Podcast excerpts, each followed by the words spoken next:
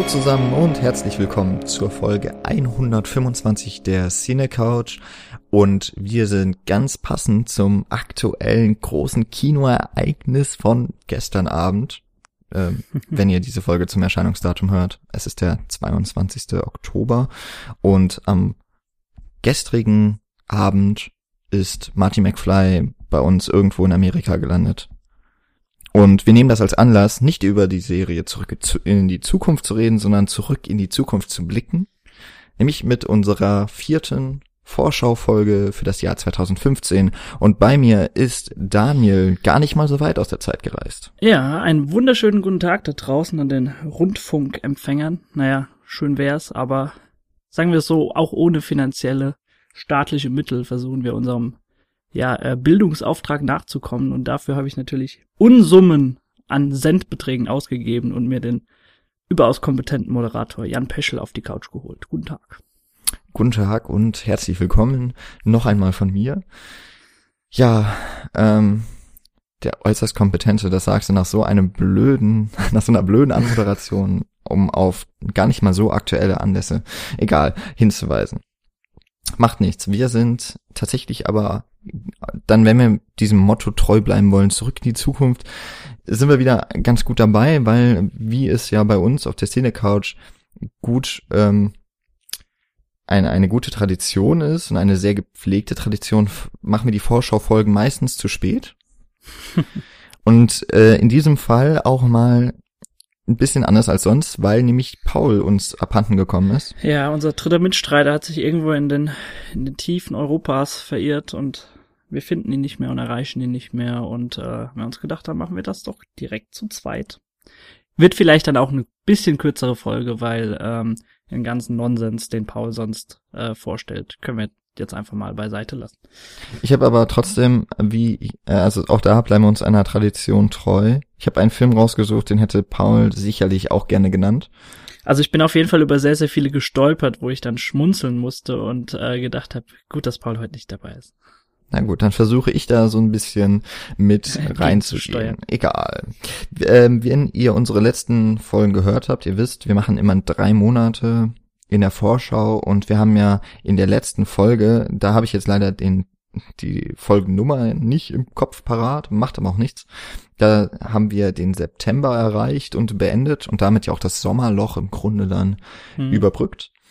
Und ja, jetzt geht's eben los. Oktober bis Dezember und es kommen nochmal ganz schöne Kracher. Aber das Schöne ist, es kommen so viele Kracher dann eben doch, dass wir die gut unter uns beiden aufteilen konnten, so dass wir am Ende, glaube ich, nicht sauer auf den anderen sind. Aber ihr habt wahrscheinlich schon gemerkt, ihr habt aufs Datum geguckt, es ist der 22. Oktober. Wenn diese Folge erscheint, da sind wir ein bisschen spät für die ersten Oktoberfilme. Die möchte ich einfach mal so ein paar möglicherweise Highlights möchte ich dann kurz aufgreifen und ähm, wenn, wenn möglich auch was dazu sagen, die schon gestartet sind in den letzten Wochen. Und dann starten wir aber auch schon wieder ganz frisch, ne? An einem Kinodonnerstag mit ja, den genau. Neustarts von heute. Klingt sehr gut und dann können wir direkt loslegen. Genau. Nämlich, ähm, passend am 1. Oktober ging nämlich auch wieder ein Kinomonat los. Und zwar mit einem heiß ersehnten Film Inside Out alles steht Kopf, glaube ich, auf Deutsch. Das ist der neue Pixar-Film. Der wurde in Folge 123, ich glaube doch einigermaßen ausführlich von Paul und Nils besprochen. Ähm, da könnt ihr auf jeden Fall reinhören, auch wenn ich glaube, da ein paar technische Probleme aufgetaucht sind. Trotzdem, meiner Meinung nach, ein informativer Podcast über den neuen Pixar-Film, der ja in den Kopf eines kleinen Kindes eindringt und ihre Emotionen visualisiert. Sieht sehr bunt aus, äh, freue ich mich dann auch drauf, wenn er dann irgendwann mal fürs Heimkino erscheint. Hm. Ich, dafür habe ich gesehen, auch am 1.10. gestartet, Sicario, was äh, Spanisch oder Mexikanisch, weiß jetzt nicht, Mexikanisch ist höchstens wohl ein Dialekt, ne? Aber ja, Spanisch äh, für Kopfgeldjäger ist oder Hitman. Auftragsmörder ist, glaube ich, dann eher das richtige Wort. Das ist der neue Film von Denis Villeneuve. Der hat sich ja mit Prisoners und Enemy vor allem in den Let im letzten Jahr hm, oder schon genau. vor zwei Jahren ähm, bei uns auf jeden Fall seine Lorbeeren verdient. Und Sicario spielt an der US-amerikanischen Grenze zu Mexiko und in beiden Staaten. Es geht natürlich um Drogenkriege. Ähm, Emily Blunt spielt da die Hauptrolle, eine Agentin der, der Drogenkommission, der, der hiesigen Polizei und wird dann mit dem CIA, wenn ich das richtig in Erinnerung habe, zusammengeführt und ähm, in einen Einsatz eingeweiht, zumindest schrittweise von Josh Brolin und dem eher schweigsamen Benicio del Toro. Mhm. Und der Film ist auf jeden Fall sehr geil gedreht, muss ich sagen. Sehr ja, hast du schon gesehen, ne? Ja, ähm. den habe ich gesehen. Äh, sehr atmosphärischer Film, super spannend teilweise, allerdings auch bewusst ein bisschen verwirrend geschrieben. Also man soll wohl auf der auf dem Wissensstand von Emily Blunts Charakter bleiben und dementsprechend sind so viele Sachen äh, auch unerklärt dann in der Handlung. Mhm. Ähm, das funktioniert einigermaßen gut, bis dann aber irgendwie auch klar wird, dass Emily Blunt gar nicht so sehr die Hauptrolle spielt, was ich dann sehr schade fand. Da kippt der Film ein bisschen um in der Verteilung der, der Protagonisten. Und ja, hat mich dann ein bisschen enttäuscht im Hinblick darauf, dass ich eigentlich gedacht habe, dass Dennis Villeneuve eine starke Frauenfigur ins Zentrum rückt und davon dann aber doch ziemlich abweicht. Aber wie gesagt, so für, für Thriller-Fans, Action-Fans hat man auf jeden Fall auch einen ziemlich gut gemachten, auch mit tollen Bildern ausgestatteten und auch teils sehr, sehr ähm, alleinstehenden Bildern, mhm. also so Drohnenaufnahmen oder sowas. Ähm. Ähm, würdest du denn dann auch sagen, dass man, äh, ob man jetzt bei zwei Filmen äh, ähm, schon von einer Art Handschrift sprechen kann, kann man natürlich diskutieren, aber dennoch hat Villeneuve ja mit Prisoners und Enemies äh, ja was ganz eigen eigenes, spezielles geschaffen. Würdest du dann trotzdem sagen, dass man, wenn man in Sicario sitzt oder ihn sich anschaut, dass man davon, von diesem Vibe, den Villeneuve da mitbringt, äh, dann doch schon noch was merkt? Oder äh, funktioniert das in diesem Setting dann nicht so wirklich und es ist wirklich ein purer Thriller im Grunde? Mm, also Handschrift ist da schwierig jetzt auch, weil Prisoners vor allem bei mir schon wieder etwas länger zurückliegt. Mhm. Aber was die Filme, es sind ja auch nicht seine einzigen, ähm, mhm. ich glaube Incendie war noch davor und Polytechnik, die habe ich beide noch nicht gesehen. Aber was zumindest jetzt seine drei letzten Filme vereint, ist auf jeden Fall eine sehr starke Atmosphäre, die mhm. mehr trägt als die eigentliche Story. Und leider eben auch so ein bisschen schwache Frauenrollen. also auf der anderen Seite, wo ich ein bisschen mehr erwartet hätte. Also bei Prisoners war es noch schlimmer. Ähm, das ist ja eigentlich dann auch ein reiner Männerfilm, bei dem die Frauen so ein bisschen schluchzen dürfen und zu Hause rumsitzen, während die Männer sich irgendwie kaputt machen, selig und äh, ja, moralisch. Insofern, nee, also von der Atmosphäre her glaube ich schon, oder von der Dichte der Atmosphäre sehr zu vergleichen, aber gerade Enemy fällt da auch ein bisschen raus. Von der, von der Art und Weise der Spannung würde ich aber sagen, kann er mit Prisoners mithalten, wer den kennt. Hm, okay, super. Dann gehe ich gerade mal weiter. Äh, zwei Filme, beziehungsweise jetzt kommen sehr viele Filme noch kurz, äh, zumindest angesprochen, die ich nicht gesehen habe. Zum einen The Martian. Äh, Matt Damon ist mal wieder irgendwo gestrandet und muss gerettet werden. Das ist ja eine seiner Tropes, würde ich mal sagen. Also wenn man so zurückdenkt an der Soldat James Ryan oder vor einigen Jahren auch erst Interstellar, der ziemlich ähnlich von der Figur erstmal scheint, nämlich er strandet irgendwo und möchte gerettet werden. Ähm, in dem Fall ist Matt Damon als Astronaut äh, auf einer Mission auf den Mars unterwegs. Ziemlich aktuell ja auch, weil er erst vor wenigen Wochen bekannt wurde, dass es auf dem Mars tatsächlich Wasser gibt. Mhm. Ähm, ich glaube auch, das ist ja der Grund, warum er dorthin gesandt wurde. Da ist allerdings was schiefgelaufen und nun ist er eben dort alleine gestrandet und ja wünscht sich, dass er gerettet werden kann. Und das Ganze ist ein Film von Ridley Scott, der sich also wieder dem Science-Fiction-Genre widmet. Mhm. Da ist er ja seit Prometheus wieder ziemlich aktiv. Übrigens ja, um da, hat man jetzt auch noch mal so eine kleine Verknüpfung der beiden genannten, zuletzt genannten Filme, Sicario ja von Denis Villeneuve, der jetzt von Ridley Scott. Zusammen werden sie ja Blade Runner 2 demnächst in Angriff nehmen. Ja, stimmt, genau. Ähm, was ja, was ich um, zweigeteilt sehe, aber ich glaube, das hatten wir schon mal besprochen. Ähm, The Martian soll dann ja wohl auch ziemlich zynisch werden. Ähm, ich habe noch nicht gesehen, Michi schon und sie hätte sehr gerne einen Podcast mit uns drüber aufgenommen. Also glaube ich, dass das auch ein Film wäre, über den man ganz gut sprechen kann. Mhm. Äh, werden wir dann vielleicht noch nachholen. Aber Ridley Scott mh, hm, hat ja jetzt schon länger nicht mehr so den richtigen Kracher rausgehauen. Aber Science Fiction von ihm kann ja trotzdem vielleicht funktionieren. Wer weiß. Ja, dem, bei dem Genre vertraue ich ihm eigentlich äh, nach wie vor ganz gerne. Also ich, ich hatte, auch bei Prometheus hatte ich einige Kritikpunkte und war, ich glaube sogar in unserer Runde so der, der ja am ernüchtertsten war nach der Filmsichtung. Ich weiß jetzt nicht, ob Paulin überhaupt gesehen hat. Hast du ihn gesehen? Ja, vor kurzem noch ein zweites Mal. Also ich habe okay. den im Kino gesehen gehabt mhm. und da war ich irgendwie, ähm, weil mir jetzt das deutsche Wort nicht einfällt, overwhelmed. Auch von dem 3D, das hat irgendwie super funktioniert. Wir haben jetzt letztens nochmal im Fernsehen geguckt und äh, habe gemerkt, wie leer dieser Film irgendwie ist, mhm. weil er nichts erzählt. Er trägt zu nichts bei und ist am Ende auch ziemlich doof. Also so die letzten 20 Minuten sind kompletter Schwachsinn und Irrsinn. Ich war wirklich ernüchternd.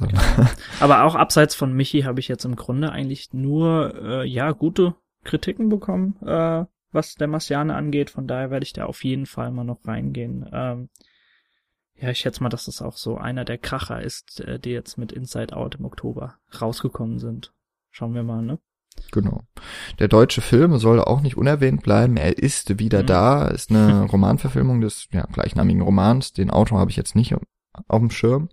Ähm, Michi hat aber auch das Buch gelesen und fand das sehr gut. Das weiß ich noch. Hat sie mir empfohlen. Ich habe es noch nicht nachgeholt, aber es steht auf meiner Kindle-Wunschliste. Ich habe das Hörbuch gehört. Das ist auch sehr, sehr empfehlenswert. Äh, wird ja auch unter anderem gesprochen von Christoph Maria Herbst. Und Stimmt, äh, ja.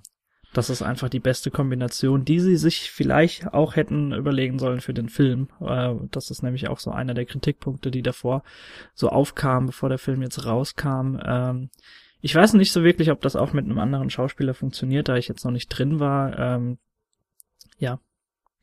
Jedenfalls ein Film von David Wendt und den mag ich ja nach seinen beiden Filmen Kriegerin und Feuchtgebiete doch mhm. sehr und äh, bei Feuchtgebiete hat er anscheinend ja auch bewiesen, dass man, dass er mit Romanvorlagen gut umgehen kann. Äh, in Er ist wieder da wird ja oder taucht Adolf Hitler im der Gegenwart auf in Berlin und zeigt wohl ziemlich subversiv, wie unsere Gesellschaft so tickt mittlerweile und vielleicht auch einiges ja unterbewusst verkörpert, was man sich eigentlich nicht mehr auf die Fahnen schreiben möchte. Mhm. Ähm, der Film kam zumindest ziemlich gut an beim Publikum schon mal. Also allein auch was die Zahlen angeht, ist das jetzt ein, nach, kurz nach Fuck You Goethe 2 der nächste deutsche Kassenschlager. Ähm, mal schauen. Also auch den Film würde ich mir gerne angucken, eben auch, weil David Mensch bisher zwei sehr unterschiedliche mhm. Filme auch gemacht hatte. Wobei Kriegerin ja immerhin auch mit äh, Neonazi-Tum schon zu tun hatte. Da ist er vielleicht, er ist wieder da dann wieder ein bisschen näher dran. Schauen wir mal.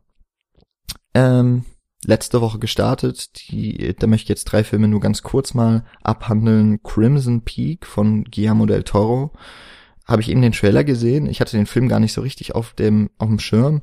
Mit Mi Mia Wasikowska, Tom Hiddleston und Jessica Chastain spielt das Ganze in so einem Gothic, in so einem alten Schloss, äh, das auch doch opulent ausgestattet äh, ist. Teilweise sehr bunte Farben, gerade so die Fenster, das sieht aus so wie in äh, Kirchengemäuern.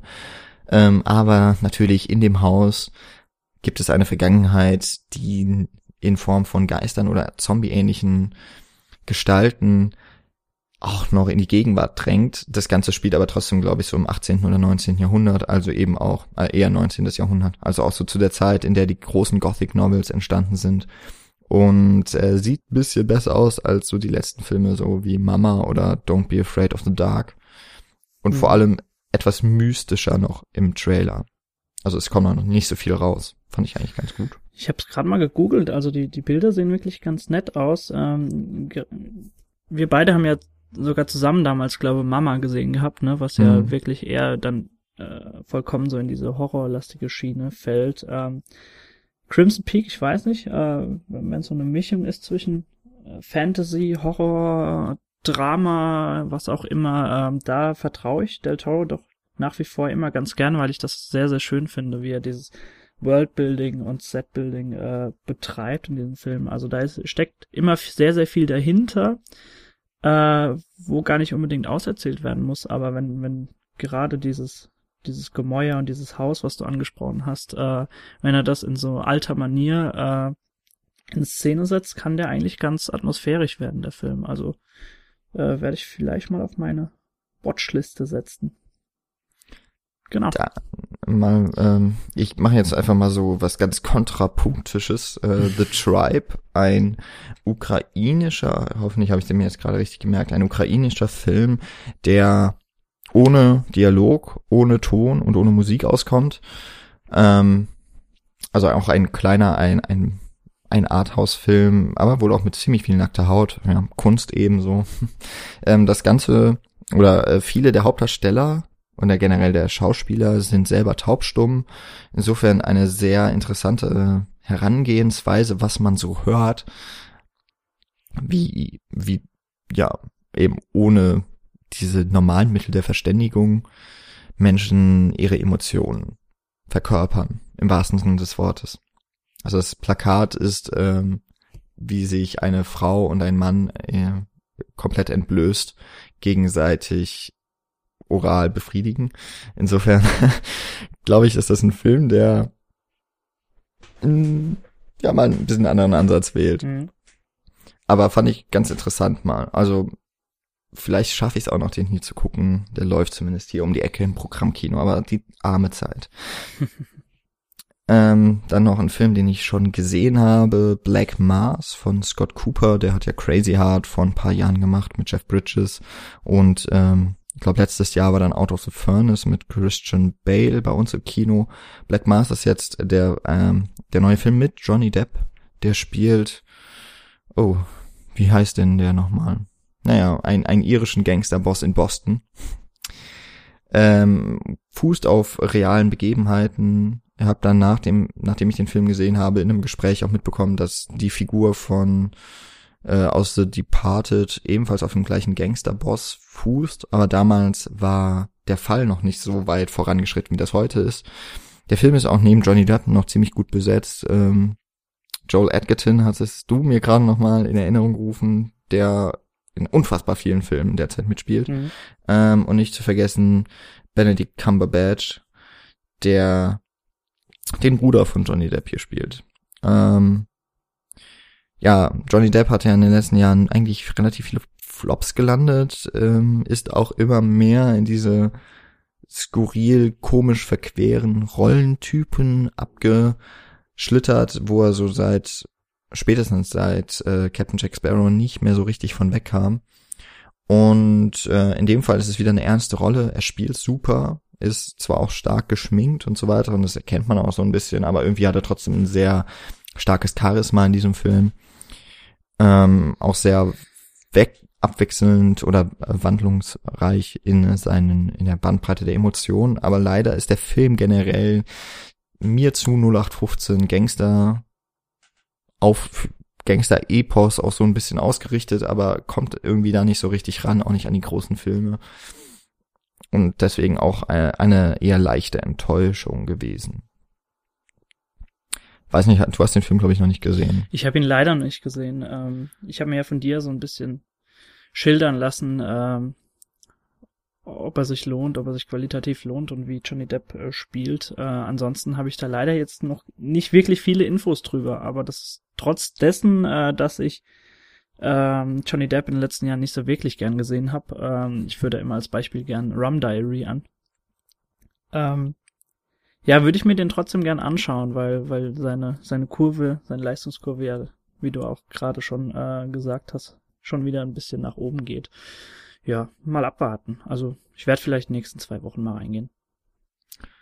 Und dann möchte ich meinen Anfangssermon noch abschließen mit einem Film, auf den ich mich wahnsinnig freue, auf den ich richtig Bock habe, auch wenn ich ihn wahrscheinlich jetzt nicht mehr im Kino sehen werde. American Ultra.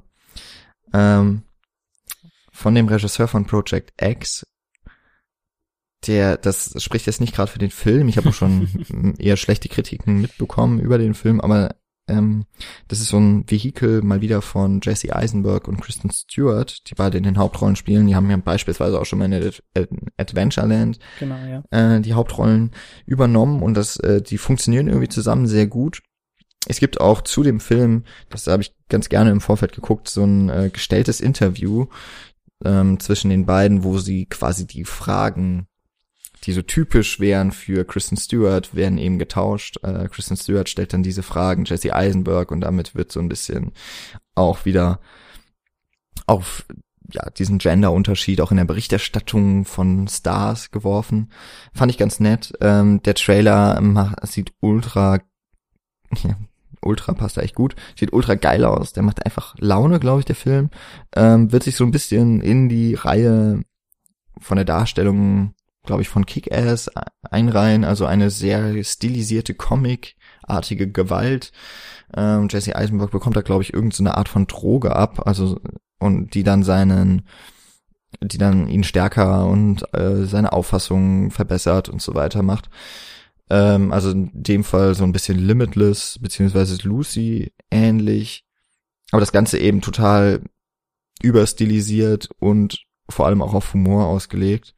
Und die beiden sind dann irgendwie auch ein Paar und auf der Flucht und sind halt normaler, also sind halt eigentlich so normalos, die aber durch Zufall in eine große Geschichte also, naja, äh, in eine, eine, eine abstruse Geschichte zumindest geworfen werden.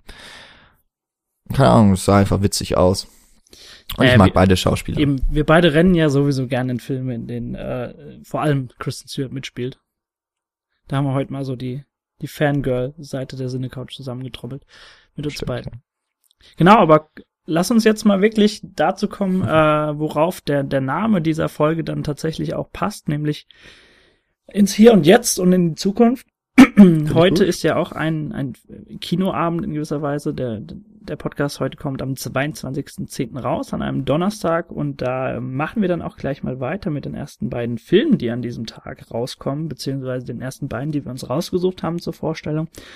Und äh, da können wir bei dem ersten gleich in der Analogie zu Robert Zemeckis, äh, was äh, Jan am Anfang schon mal aufgegriffen hat mit dem netten Zitat zu äh, Back to the Future kommen. Und zwar kommt The Walk raus. Ähm, ja, wie schon gesagt, ein Film von Robert Zemeckis, den man neben Back to the Future oder auch Castaway in Forrest Gump äh, letztens natürlich auch von Flight kennt und äh, scheinbar hat er mit Flight, ähm, der ist der letztes, vorletztes Jahr rausgekommen? Hast du das gerade parat? Zwei oder vielleicht sogar schon vor drei Jahren. Also äh, zumindest hat er scheinbar Gefallen daran gefunden, echte und wahre Begebenheiten äh, auf die Leinwand zu bannen. Äh, damals ging es ja auch um einen Piloten, der äh, dann äh, ja der ein, ein Kunststück vollbracht hat und viele, viele Menschenleben gerettet hat und äh, dann doch äh, angeklagt wurde, weil er äh, positiv auf Alkohol getestet wurde. Hier geht es jetzt allerdings mit Joseph Gordon-Levitt. Äh, ebenfalls wieder um eine wahre Begebenheit und zwar verkörpert dieser den, äh, den Franzosen Philippe Petit, der 1974 äh, tatsächlich auf einem Drahtseil über die Lücke zwischen den Twin Towers äh, gewandelt ist und auch mehrere, ich glaube fast eine Stunde dort verharrte, bis ihn die Polizei dann letztendlich einkassiert hat. Und äh, ja, dieses Kunststück hat ihm damals keiner nachgemacht und äh, wird, wie die Geschichte uns bewiesen hat, auch äh, in diesem Leben niemand mehr tun mit den Twin Towers. Ähm, der Film basiert zum einen auf den Memoiren des Seiltänzers selbst, als auch auf diesem einen Dokumentationsfilm, der, äh, lass mich lügen, ich glaube 2008 rausgekommen ist, äh, Man on Wire, das wird vielleicht einigen also sagen, äh, gedreht von James Marsh. Und ja, äh, Robert Zemeckis war es sehr wichtig, dass der Film im IMAX-Format und äh, zusätzlich in 3D gedreht wird, damit dem Zuschauer alles so realistisch und so immersiv wie möglich äh, näher gebracht werden kann. Das hört sich jetzt alles ganz, ganz toll an. Ich glaube aber, Jan, du äh, hast die gleiche Meinung über das, was wir bis jetzt gesehen haben, äh, was der Trailer so verspricht bis daher. Und das sieht sehr, sehr öde aus, meiner Meinung nach. Und ich glaube auch nicht, dass das 3D da dermaßen viel rausholen kann. Also ich war, äh, ich habe mich direkt distanziert, als ich den ersten Trailer davon gesehen habe. Und obwohl ich Joseph Gordon-Levitt sehr, sehr gern sehe in den letzten Filmen, die er gemacht hat. Wie ist es denn bei dir? Ja, also Robert Zemeckis hat doch, glaube ich, auch diese äh, diese Motion Capture Filme noch gemacht, oder? Polar Express ist da, glaube ich, ja, auch von der, ihm. Ja, ja, stimmt. Hm. Der ja, hat irgendwie so einen seltsamen Weg eingeschlagen, was seine was seinen visuellen Stil anbelangt, ja, das war ja auch, äh, war sicherlich für Motion Capture damals ein, ein großer Schritt, aber hat man eben auch gemerkt, dass der Weg noch ein weiter ist, damit mhm. das irgendwie vergleichbares Medium ist oder mit einem, auch einem normalen Animationsfilm irgendwie Schritt halten kann. Und The Walk sieht jetzt auch irgendwie, in dem Trailer sah das so wahnsinnig befremdlich aus und ich fand es halt nicht realistisch. Mhm. Ähm, dieses digitale, dieser cleane Look irgendwie, der passt dann auch nicht so richtig in, in das Gefühl von der Zeit, in der das Ganze spielen soll. Und äh, du hast auch gesagt, du siehst gern Joseph Gordon-Levitt, da würde ich auch zustimmen. Ich finde, so wie ich den Trailer in Erinnerung habe, sah der halt nicht aus wie Joseph Gordon-Levitt. Nee, aber also war irgendwie seltsam. Ja, eine ganz, ja so eine so eine weiße blasse Version eines äh, Joseph Gordon-Levitts. Ich weiß auch mhm. nicht, also ähm, ja, also diese Persönlichkeit im Film äh, stand für den ganzen Trailer, also sehr, sehr leblos und äh, blass alles. Und ich weiß nicht, ob man, ob man dieses Thema unbedingt hätte umsetzen müssen, weil da ist äh, ja ein, ein Film wie Flight dann doch nochmal ansprechender und, äh, und ja, sinnvoller, äh, das Ganze auf die Leinwand zu bringen. Also mal abwarten, was er draus macht. Äh, Robert Zemeckis äh, macht nach wie vor keine schlechten Filme. Ähm, ich hoffe, dass das nicht einer der ersten sein wird. Aber lass uns direkt weitermachen zu, mit einem richtig, richtig schlechten Film wahrscheinlich. äh, aber es hat mal ich, so gut angefangen. Es, es, hat mal sehr gut angefangen. Aber äh, wie gesagt, Bildungsauftrag. Ich möchte euch natürlich auch nicht nur Filme empfehlen, sondern auch von einigen abraten. Und zwar kommt heute ebenfalls der neue Paranormal Activity Teil, namentlich Ghost Dimension raus. Ähm, ich glaube, ich glaube, es ist der fünfte Teil jetzt der offiziellen Reihe. Es gab ja noch äh, einige Spin-offs, dieses, dieses äh, Latino-Spin-off da gab es, was ich glaube zwischen vier und fünf angesiedelt war und dann doch irgendwie in die in irgendeine Schiene hineinläuft mit dem Ende des Filmes. Äh, also sehr, sehr verquer und verwirrt alles, äh, verwirrend alles äh, in, innerhalb dieser Filme, da sie auch zeitlich immer wieder springen. Ähm, die, die Macher haben tatsächlich jetzt auch schon mittlerweile so ein bisschen, also vor allem die Produzenten davon gesprochen, dass sie so langsam zum Ende kommen wollen, aber das, das war ja auch nicht das erste Mal, dass wir das in Horror, äh, Horrorfilmen und äh, den etwaigen Sequels, die da die letzten Jahre immer wieder kamen, äh, war das nicht das erste Mal, dass wir das gehört haben. Ähm, Sei es drum, auf dem Regiestuhl nimmt äh, dieses Mal Gregory Plotkin äh, Platz, den kennt man, also wird dieser Name wird keinem etwas sagen, hat aber vor allem in letzter Zeit gerade im Schnitt gesessen von den äh, vorherigen äh, Paranormal Activity Teilen und ebenfalls auch äh, bei der Schnittcrew dabei gewesen bei so Filmen wie das Perfe äh, das perfekte Verbrechen beispielsweise mit äh, Ryan Gosling, der wird dann auch schon mehreren Leuten nochmal was sagen oder Insider damals. Ähm, ja, wie gesagt, der fünfte Teil der Reihe und ich muss es leider sagen, der erste Teil, der tatsächlich auch in 3D in die Kinos kommt, äh, da fühlte ich mich dermaßen vor den Kopf gestoßen, weil das das braucht diese Reihe einfach nicht und äh, das schreit schon nach, äh, wir wollen noch ein bisschen mehr Geld aus den Kinokarten rausholen. Ja, äh, an die Hand kriegen die die Leute oder diese Familie, um die es in diesem Teil geht, äh, eine Kamera, ja, die sie diese Dinge sehen lässt, die dort vor sich gehen. Also das ist so auch das größte Problem oder der größte Kritikpunkt, den ich äh, habe an diesem Trailer, den ich bis dato gesehen habe. So die die die Stärken der letzten Paranormal Activity Teilen, wenn man da noch überhaupt von Stärken sprechen kann, war das immer dieses subtile, düstere, was du dann tatsächlich dann nur als Zuschauer in einer Beobachterrolle mitbekommst. Und äh, jetzt ja, durchleidest du das eben mit dieser Familie und die, diese, diese Personen sehen alles und das sieht sehr, sehr befremdlich aus und sehr weit ab von der Idee, die damals Paranormal Activity 1 äh, ja so so bahnbrechend gemacht hat und äh, deswegen schaut euch den vielleicht irgendwann mal an, wenn er günstig irgendwo in welchen Mediatheken zu finden ist, aber da braucht ihr keine 10 bis 12 Euro ausgeben, um in das hiesige Kino zu rennen. Genau. Gut. Haben wir vielleicht schöne tolle Filme, mit denen wir weitermachen können. Ich glaube, ich bin direkt wieder dran, oder? Ja, genau. Plan ich habe ja am Anfang so viel gesagt. Genau, dann sage ich jetzt ein bisschen mehr. Und zwar, ähm, qualitativ können wir da natürlich noch nicht so viel sagen, aber in einer Woche am 29.10. wird unter anderem eine neue diesmal sehr, sehr blutige, wie es scheint, Verf Neuverfilmung von Macbeth auf die Leinwände auf uns zukommen. Ähm, ja, eine Neuverfilmung des natürlich sehr berühmten Theaterstücks von William Shakespeare. Dieses Mal mit Michael Fassbender und äh, Marion Cotillard als Lord und Lady Macbeth. Und äh, ja, auf dem Regiestuhl wird dieses Mal Justin Kurzel Platz nehmen. Das sagte mir jetzt überhaupt gar nichts, ist aber nicht so äh, schlimm. Auf jeden Fall wird er sich natürlich in eine Reihe einordnen, neben so Größen wie Orson Welles und Roman Polanski, die teilweise ja auch schon äh, Filmadaptionen äh, von Macbeth treten. Also natürlich äh, ganz nette Randnotiz für ihn, die er auf sein Papier äh, für, für in die Zukunft schreiben kann. Noch eine andere nette Randnotiz, äh, es ist tatsächlich mit Michael Fassbender der vierte X-Man, der Macbeth verkörpern wird, mhm. nämlich neben Ian McKellen, äh, Patrick Stewart und auch James McAvoy, äh, jetzt auch äh, Michael Fassbender.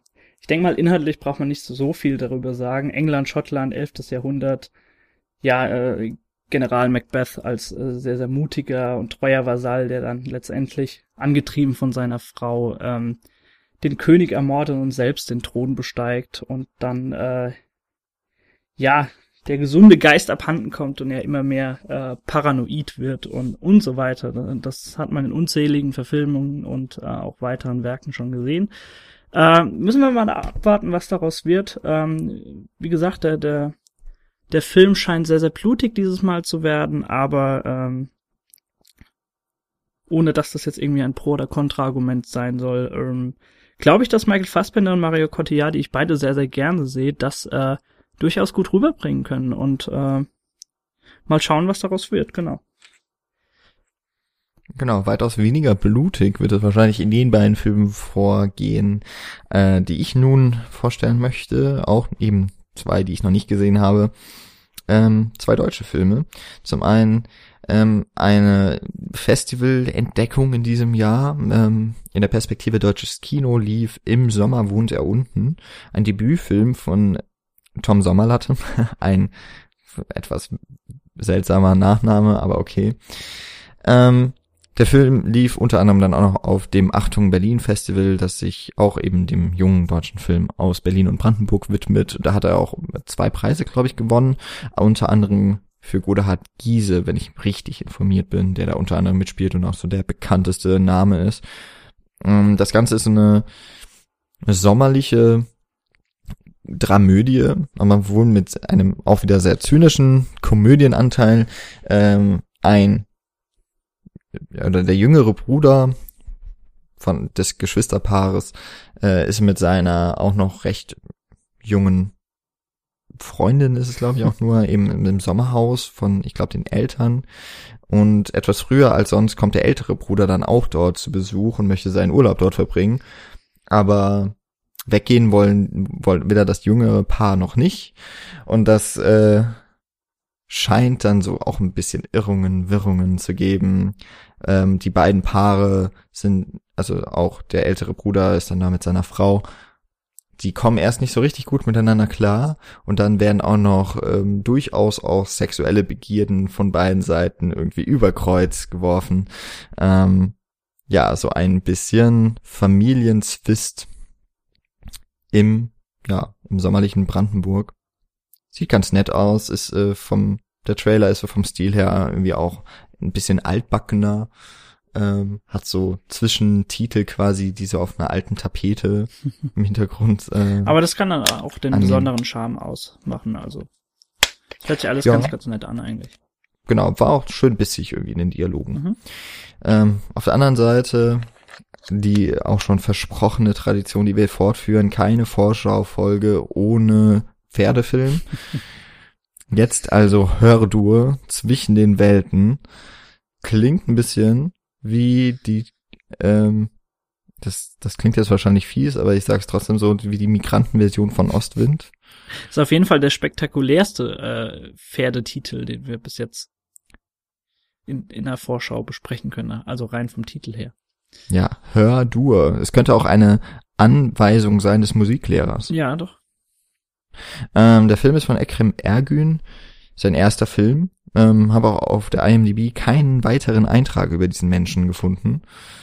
Schauen wir mal. Ähm, anscheinend geht's da eben um ein Mädchen, eine äh, aus einer türkischstämmigen Familie, aber in Deutschland, die ähm, sozial Stunden ableisten muss und dafür kommt sie dann irgendwo in den Pferdestall und wahrscheinlich freundet sie sich mit dem Pferd, ich nehme an, das Pferd heißt dann Hördur, an ähm, und lernt was Tolles übers Leben und, und was heißt, gut und akzeptiert zu sein und so weiter.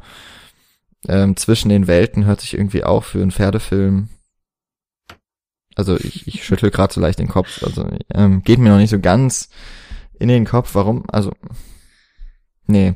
Also es ist, glaube ich, ein Film, den man ähm, mit gutem Gewissen nicht sehen muss. Ähm, Aber ihr, könnt ja auch äh, dann den gewissen Fanservice äh, liefern und im Ostwind-Podcast, der kommen möge von euch beiden. Ich bitte darum. Ähm, einfach, dass ich, dass ich mir ihn anhören kann und äh, lustige Abendunterhaltung hab. Da könnt ihr den gern auffischen und äh, etwaige Vergleiche dazu stellen. Ne? Das würde ja bedeuten, dass ich, also Ostwind, ja, vielleicht sogar Ostwind 2, könnte ich mir vielleicht sogar noch vorstellen, mir das wirklich anzugucken. Können ein Double Feature zusammen machen. Also Hördur, nein. Es hört sich schlimmer an als jeder Horrorfilm, den ich zurzeit versuche zu gucken. Ja, sehr schöne Überleitung, weil ich freue mich auch im Besonderen, da wir uns ja jetzt auch noch vor Halloween und in der Halloween äh, heißen Phase befinden, äh, abseits von Ghost Dimension euch auch noch gute oder auch sagen wir zumindest mal vielversprechende Horrorfilme präsentieren kann. Und äh, da ist mir Stung in, ins Auge gefallen, der auch ebenfalls am 29.10. noch rauskommen wird. Und äh, dort ist es eben so, man kennt das ja aus den letzten Jahren, jedes Tier hat bereits so langsam seine ja, im Grunde tollwütige Horrorfilm-Ableger äh, bekommen. Und nun bekommen natürlich auch Bienen diese spendiert. Ich möchte gleich dazu sagen, das alles sieht nicht aus wie ein No-Budget oder zumindest Low-Budget-Horrorfilm, wie diese ganzen auf bewusst äh, komödiantisch gedrehten Filme wie Sharknado und äh, weiß der Geier, was da alles äh, äh, gerade anstand in den letzten Jahren. Ich glaube, das Pr Präsenteste war, war mir noch dieses wie heißt es, Zombieber oder so, Zombieber, mhm. irgendwie sowas. Ähm, Im Gegensatz zu diesen ganzen Filmen sieht das hier sehr, sehr gut produziert und auch qualitativ äh, einigermaßen ansprechend aus. Und zwar ist das eine gemeinsame Produktion von Red Pack und XYZ Films und auf dem Regiestuhl sitzt ein Deutscher mit Benjamin Dietz den ich allerdings nicht äh, kannte davor. Ich glaube, er hat davor äh, vor allem Vis Visual Effects bei einigen Filmen gemacht. Und ja, äh, der Film ist sogar mit deutschen Geldern aus dem Filmförderfonds äh, unterstützt. Ich glaube, in Summe waren es 279.000, also eine, eine ordentliche Summe dafür, dass es aus Deutschland kam. Und es geht um eine, Entschuldigung, ja, um eine schicke Gartenparty, die jedes Jahr veranstaltet wird in einer, ja, sehr, sehr großen, abgelegenen Villa. Das große Problem dabei ist nur, dass illegal importierter Pflanzendünger ausläuft und alle Bienen, die sich dort äh, tummeln, in riesige, ja fast schon zwei Meter große äh, Killerwespen verwandelt. Und ähm, ich denke mal für alle Liebhaber so der Creature Features aus 40er, 50er und auch der letzten Jahre äh, ist das durchaus was, wo, wo ihr mal ein Auge drauf werfen könnt. Das äh, es ist so ein bisschen als Horrorkomödie betitelt. Ich habe gerade in den Trailern, die ich mir zuvor angeschaut habe und auch von einem halben Jahr auch schon äh, vor allem im, im, in der Deadline, das ist ein Filmmagazin, äh, das sich dem Subgenre widmet, einige Artikel gelesen habe. Ähm, es ist dann doch teilweise ernster, als, als der Trailer vorgibt zu sein. Äh, also man sucht so ein bisschen vielleicht diese Komödie dann letzten Endes. Äh, aber ich glaube, der kann ganz gut sein und er ist vor allem gut produziert. Also ihr müsst auf keine Haie in, äh, in Tornados oder so achten, die eventuell da um sich schlagen. Ähm, für alle Fans, die jetzt was Lustiges oder was äh, Schauriges, Atmosphärisches wollen, äh, gerade in der Halloween-Zeit, ist das bestimmt super und eine ganz, ganz tolle Abendunterhaltung, wenn ihr da jetzt vor Halloween reingeht. Genau. Ja, wem es nicht gereicht hat, dass die Wespen in diesem Jahr ultra aggressiv genau, waren. Könnt ihr euch direkt. Also auch ein Film mit krasser Aktualität. Ja, doch. Jetzt, wo du sagst, habe ich gar nicht dran gedacht. Gehen wir in den November, oder? Ja, doch, können wir machen. Wollen wir noch den einen großen Film ein bisschen herauszögern? Dann komme ich gerade noch mit einem um die Ecke, der eigentlich nach deinem Äh, steht. sehr gern, ja. Okay. Ähm, man muss ja ein bisschen Spannung aufbauen. Das weiß auch keiner, Ähm, um was es geht. Es weiß überhaupt niemand, was im November ins Kino kommt. Ähm, dafür machen wir diesen Podcast. Ich habe mir einen Film rausgesucht, der, ähm, bei dem ich sehr froh bin, dass er sogar ins Kino kommt. Der Film heißt Schmidtke. Ähm, würde einem jetzt nicht so wahnsinnig viel sagen, glaube ich. Der Film ist von Stepan Altrichter, auch der Name dürfte einem nicht viel sagen. Mm, Das ist eine deutsch-tschechische Koproduktion. Wahrscheinlich hängt da noch irgendwer mit drin. Jedenfalls geht es dabei um äh, eben den titelgebenden Schmidtke, so einen etwas älteren Mann, der arbeitet für ähm, einen Energiekonzern und ist dort für die ähm, Technik von Windrädern verantwortlich. Und der baut, glaube ich, äh, dadurch, dass er so einen relativ ungeschickten Azubi an die Seite gestellt bekommt, passiert dann äh, Fehler, wenn ich das noch richtig weiß, in dem in der ähm, Planung von neuen Windrädern oder sowas. Auf jeden Fall wird er wieder zurückgesetzt in den Außendienst. Ähm, und wird dann auch noch in so ein kleines Dorf in der Tschechischen Republik versetzt. Dort steht äh, nämlich ein Windrad still und das ist so ein richtig altes Ding und er hatte das damals mitentwickelt. Dementsprechend ist er quasi so prädestiniert, um das Windrad wieder ans Laufen zu kriegen.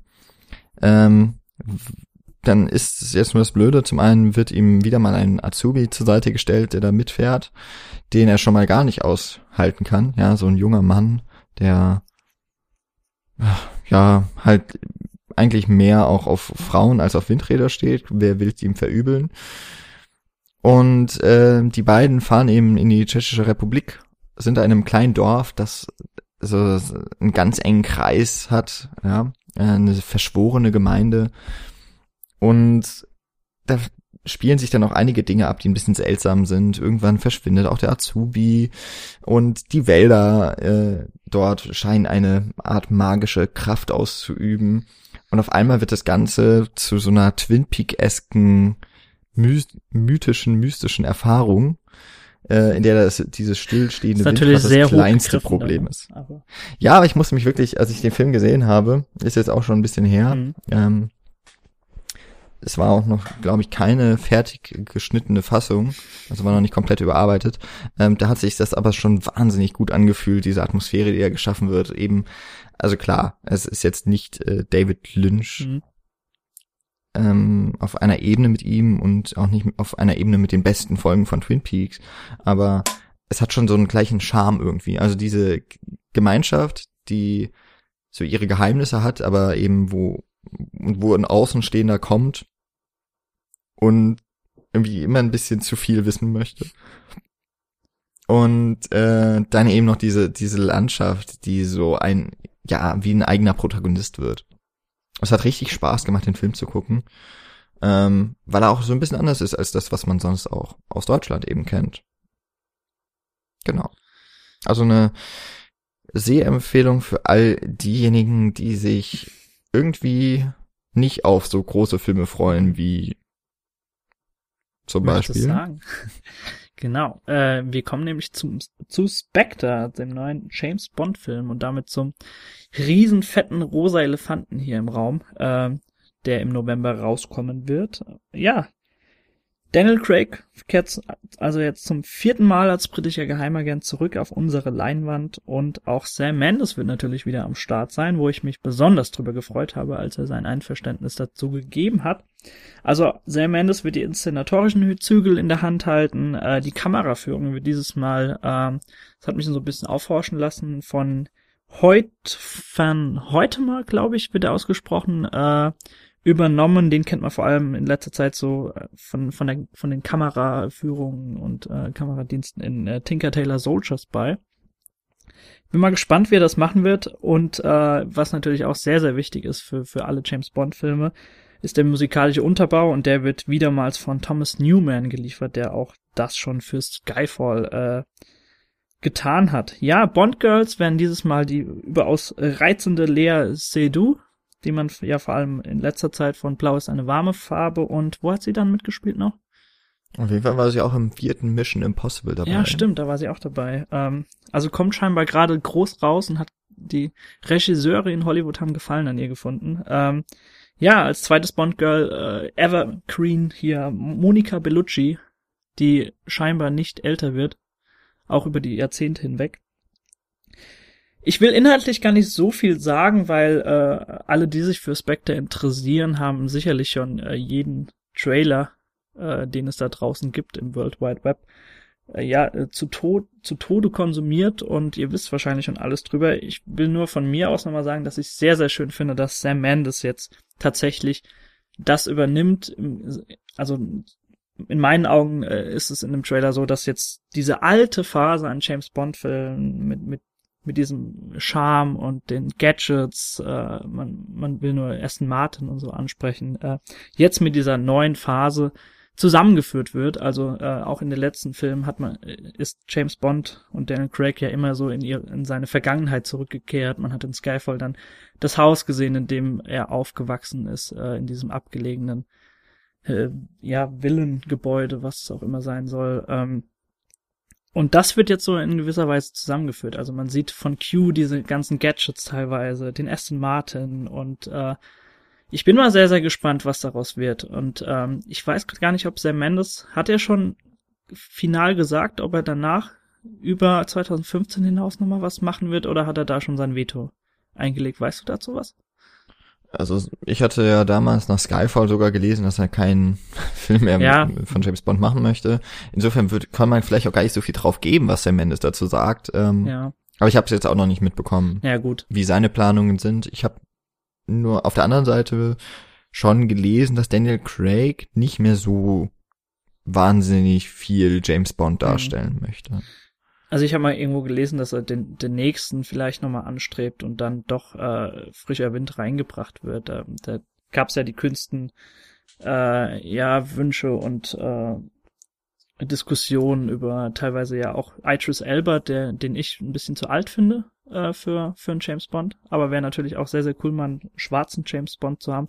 Aber es führt schon viel zu weit weg. Machen wir irgendwann mal einen James Bond äh, Roundup oder so ähm, das Einzige, was ich natürlich noch dazu sagen will, wie macht man einen Skyfall mit einem super grandiosen Bösewicht, meiner Meinung nach. Ähm, und auch rein visuell war der Film meiner Meinung nach grandios äh, gelungen, Skyfall. Wie macht, wie toppt man so einen Film noch? Genau, einzig und allein dadurch, dass man dieses Mal Christoph Walz als Oberhauser als Bösewicht in diesen Film packt.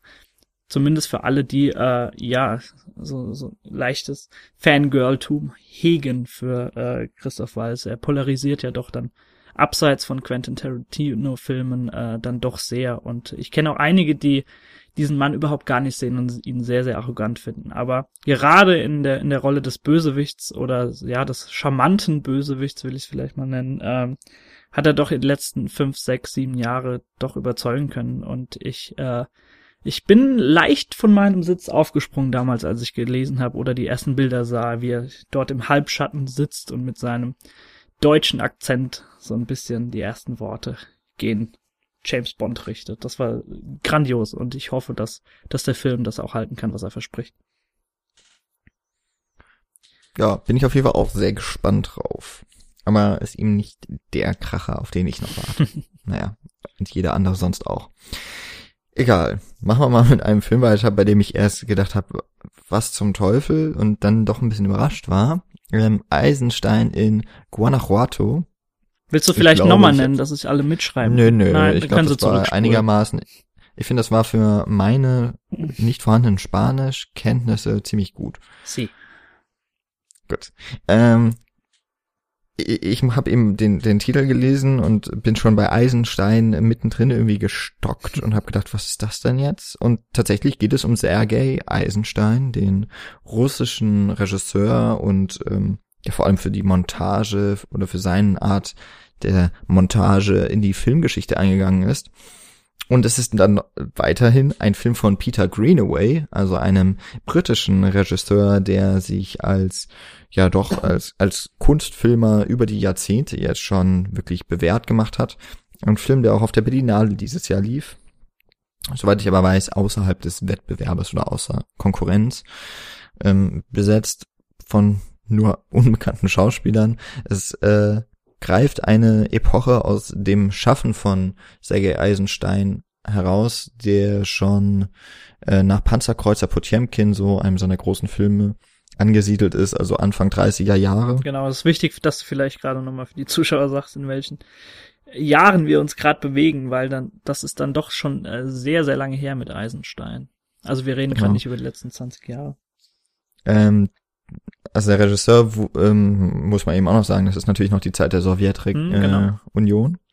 ähm, er wurde dann aber trotzdem, äh, auch weil seine Filme eben weltweit gezeigt wurden und eben auch für Aufsehen oder gesorgt haben.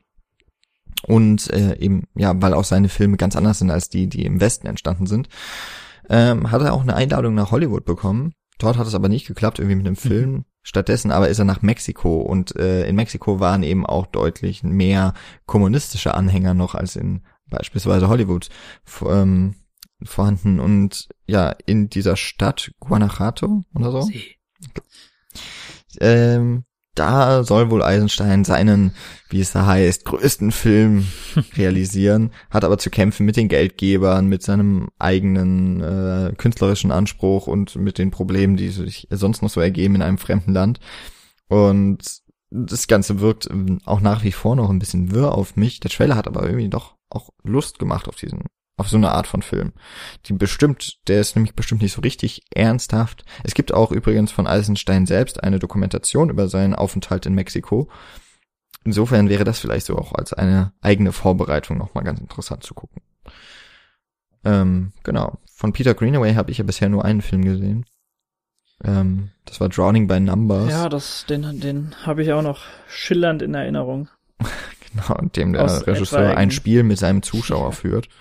Ähm, ja, ich hab, hab jetzt gar nicht so richtig auf dem, äh, nicht mehr richtig im Kopf, wie damals die Reaktion war, nachdem der Film auf der Berlinale lief. Im Trailer natürlich sind es die positiven Zitate. Naja, auf, äh, also auf Greenaway-Filme sind die, die Meinungen immer geteilt, habe ich so das Gefühl. Also ich, ich, ich glaube, wir kennen mehr Leute, die äh, um Greenaway-Filme einen sehr, sehr weiten Bogen machen, als dass sie wirklich eine tatsächliche Faszination dafür teilen.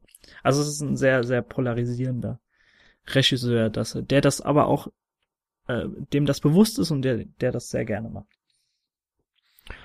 Dann gehe ich wieder in deutsche Gefilde, nämlich Alki Alki, der nächste Film, äh, der sehr gute Filme Nummer drei.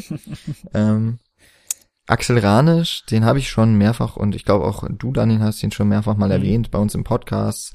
Ähm, ich fühle mich Disco 2013 von Genau. ihm war, glaube ich, auch damals in äh, einer oder in meiner Topliste, ich weiß gar nicht mehr genau.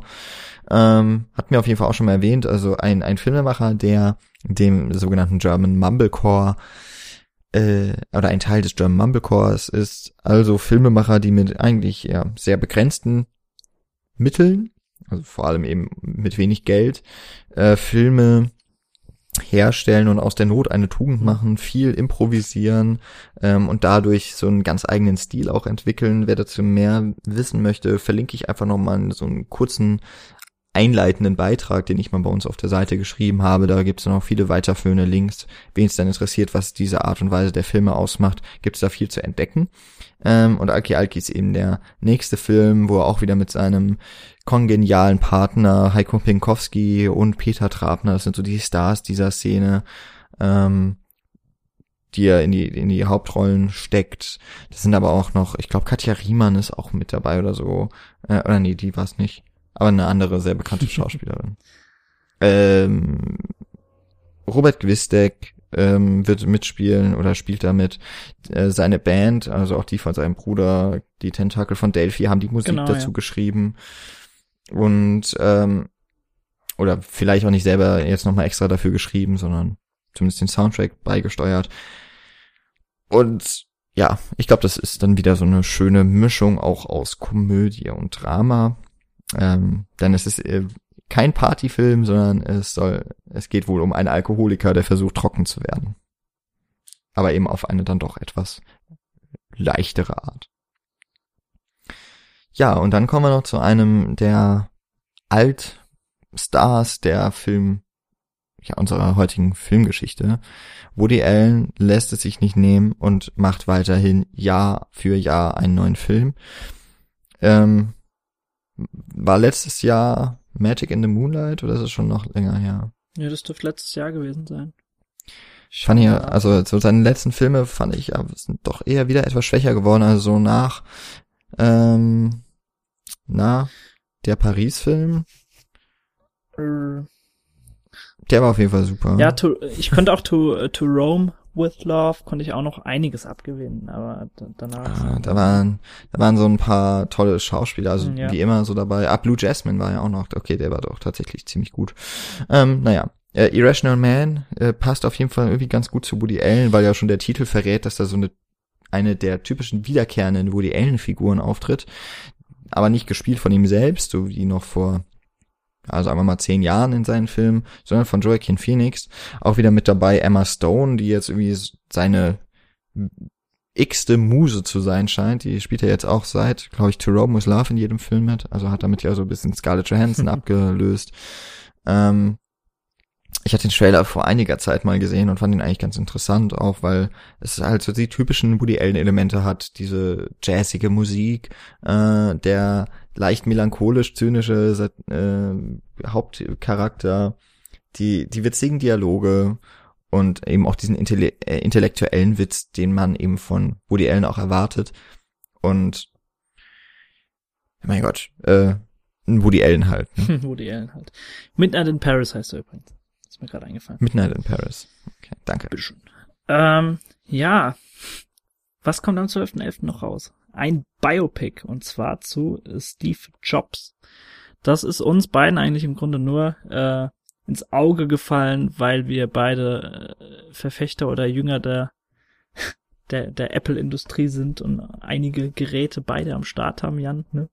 Ähm, wenn man aber dann äh, ein bisschen weiterschaut, ähm, sind doch einige interessante Dinge festzustellen. Und zwar unter anderem, dass Michael Fassbender die Rolle des Steve Jobs äh, verkörpern wird. Und ja, das Biopic basiert auf dieser offiziellen Biografie, die damals rauskam von äh, Walter Isaacson. Und die Drehbuchadaption ist von niemand geringerem als dem Oscar-prämierten Aaron Sorkin, der, ich glaube, in letzter Zeit äh, vielleicht das, das passendste Beispiel wird es äh, hier Dingens Social Network sein, oder? Hat er da nicht? Ja, dafür hat er auf jeden Fall einen genau, Oscar da hat er den gewonnen. Oscar auch dafür bekommen. Äh, im The West Wing, West Wing. Moneyball hat er, glaube ich, auch noch gemacht und, und, und, äh, auch in den 90ern einiges äh, gewesen. Ja, äh, dieser Film wird sich kritisch natürlich mit Steve Jobs und seinem Leben und den, den Tugenden, den Punkten, die er immer so, äh, ja, predigend äh, fast schon äh, den Leuten entgegengebracht hat, widmen und das auch alles hinterfragen. Und ich bin mal sehr gespannt. Der Film wird ja von, ist ja nicht sogar von Danny Boyle?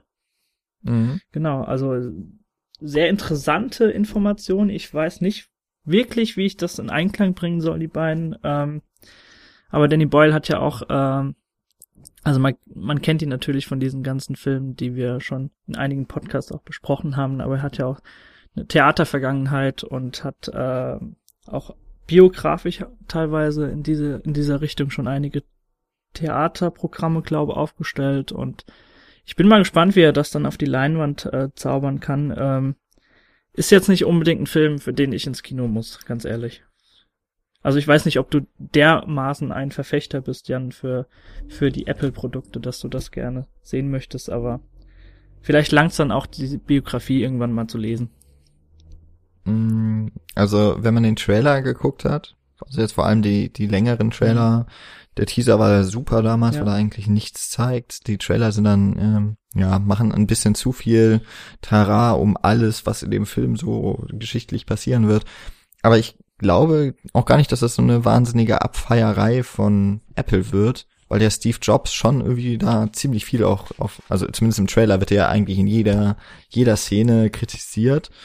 Ähm, und es wird wohl, also so habe ich zumindest jetzt die Erwartung an den Film, dass auch an dieser Legende und an diesem Mythos durchaus genagt wird und auch gesägt wird. Mhm. Ähm, bin mal gespannt, ob das wirklich so wird, weil dann würde es sich wahrscheinlich, äh, würden es sich die Macher mit der eigentlichen Sparte von den Menschen, die den Film auf jeden Fall gucken wollen, weil ja Steve Jobs so eine Art Messias-Figur, der wurde ja wahnsinnig gefeiert, so äh, ja, spätestens seitdem dann das iPhone auch vorgestellt wurde von ihm. Und ähm, bin mal gespannt, ob, ob damit nicht vielleicht genau die, die Menschen, diese, diese Zuschauerschaft vergrault wird mit dem Film. Also ich bin deswegen eigentlich schon ein bisschen gespannt drauf und werde mir auf jeden Fall auch angucken. Tatsächlich im Kino? Also auch weil ich oder? Aaron, ich denke Ah, schon, okay. äh, scheint auch hier dann in den Programmkinos bei uns Ja, zu gut, laufen. okay, dann, dann tut's deinem Portemonnaie dann auch nicht so weh, glaube ich, im Programmkino. Das sowieso nicht. Und es ist ja auch nicht so weit weg bei mir. Äh, ich mache direkt mal noch mal weiter äh, im November Mhm. und zwar mit dem 19.11. Da kam tatsächlich der vierte und letzte Teil der Buch, der dreiteiligen Buchadaption, kann man das so sagen. Äh, Ähm, ja, der dreiteiligen Buchreihe, aber es Buchreihe. ist eine vierteilige Genau. Buchadaption. Also man, man, so man kennt ja diese heute. Krankheit in, in den letzten Jahrzehnten, dass äh, eine Trilogie immer äh, zum Ende hin nochmal aufgespaltet wird in zwei äh, Filme. Äh, spätestens losgetreten damals mit Harry Potter.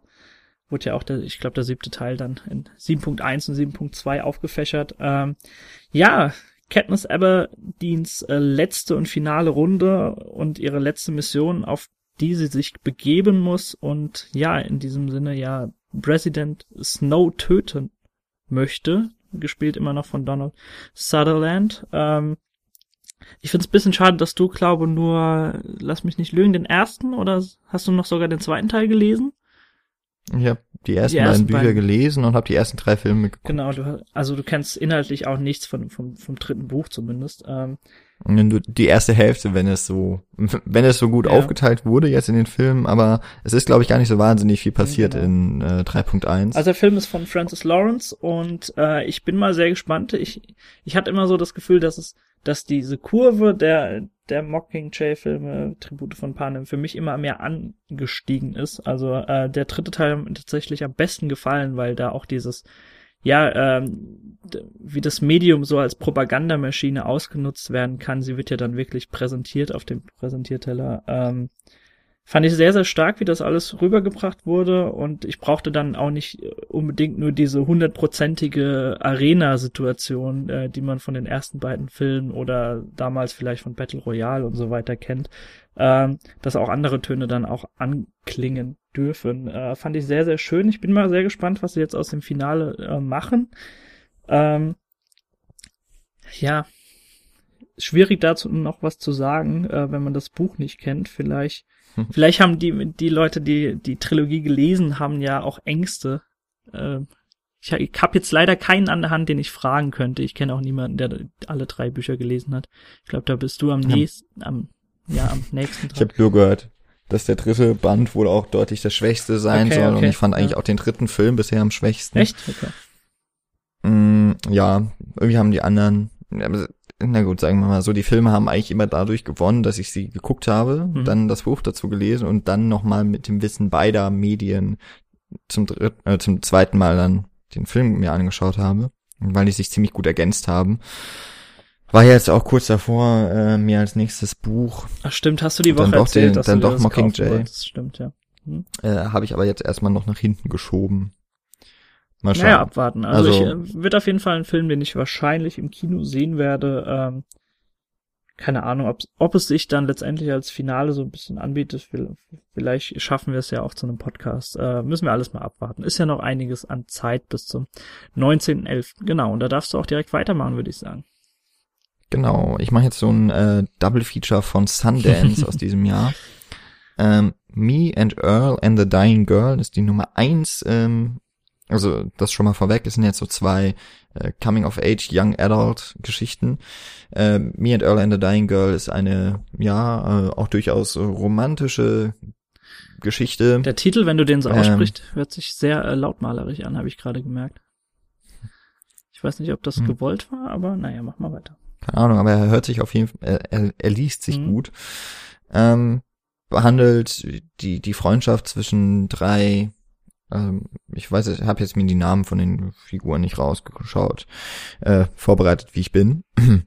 Auf jeden Fall es sind eben drei Jugendliche, zwei zwei Jungs und äh, dann eben noch das Dying Girl und äh, das ist so eine, ja, die ist an Krebs erkrankt, ähm, unheilbar auch.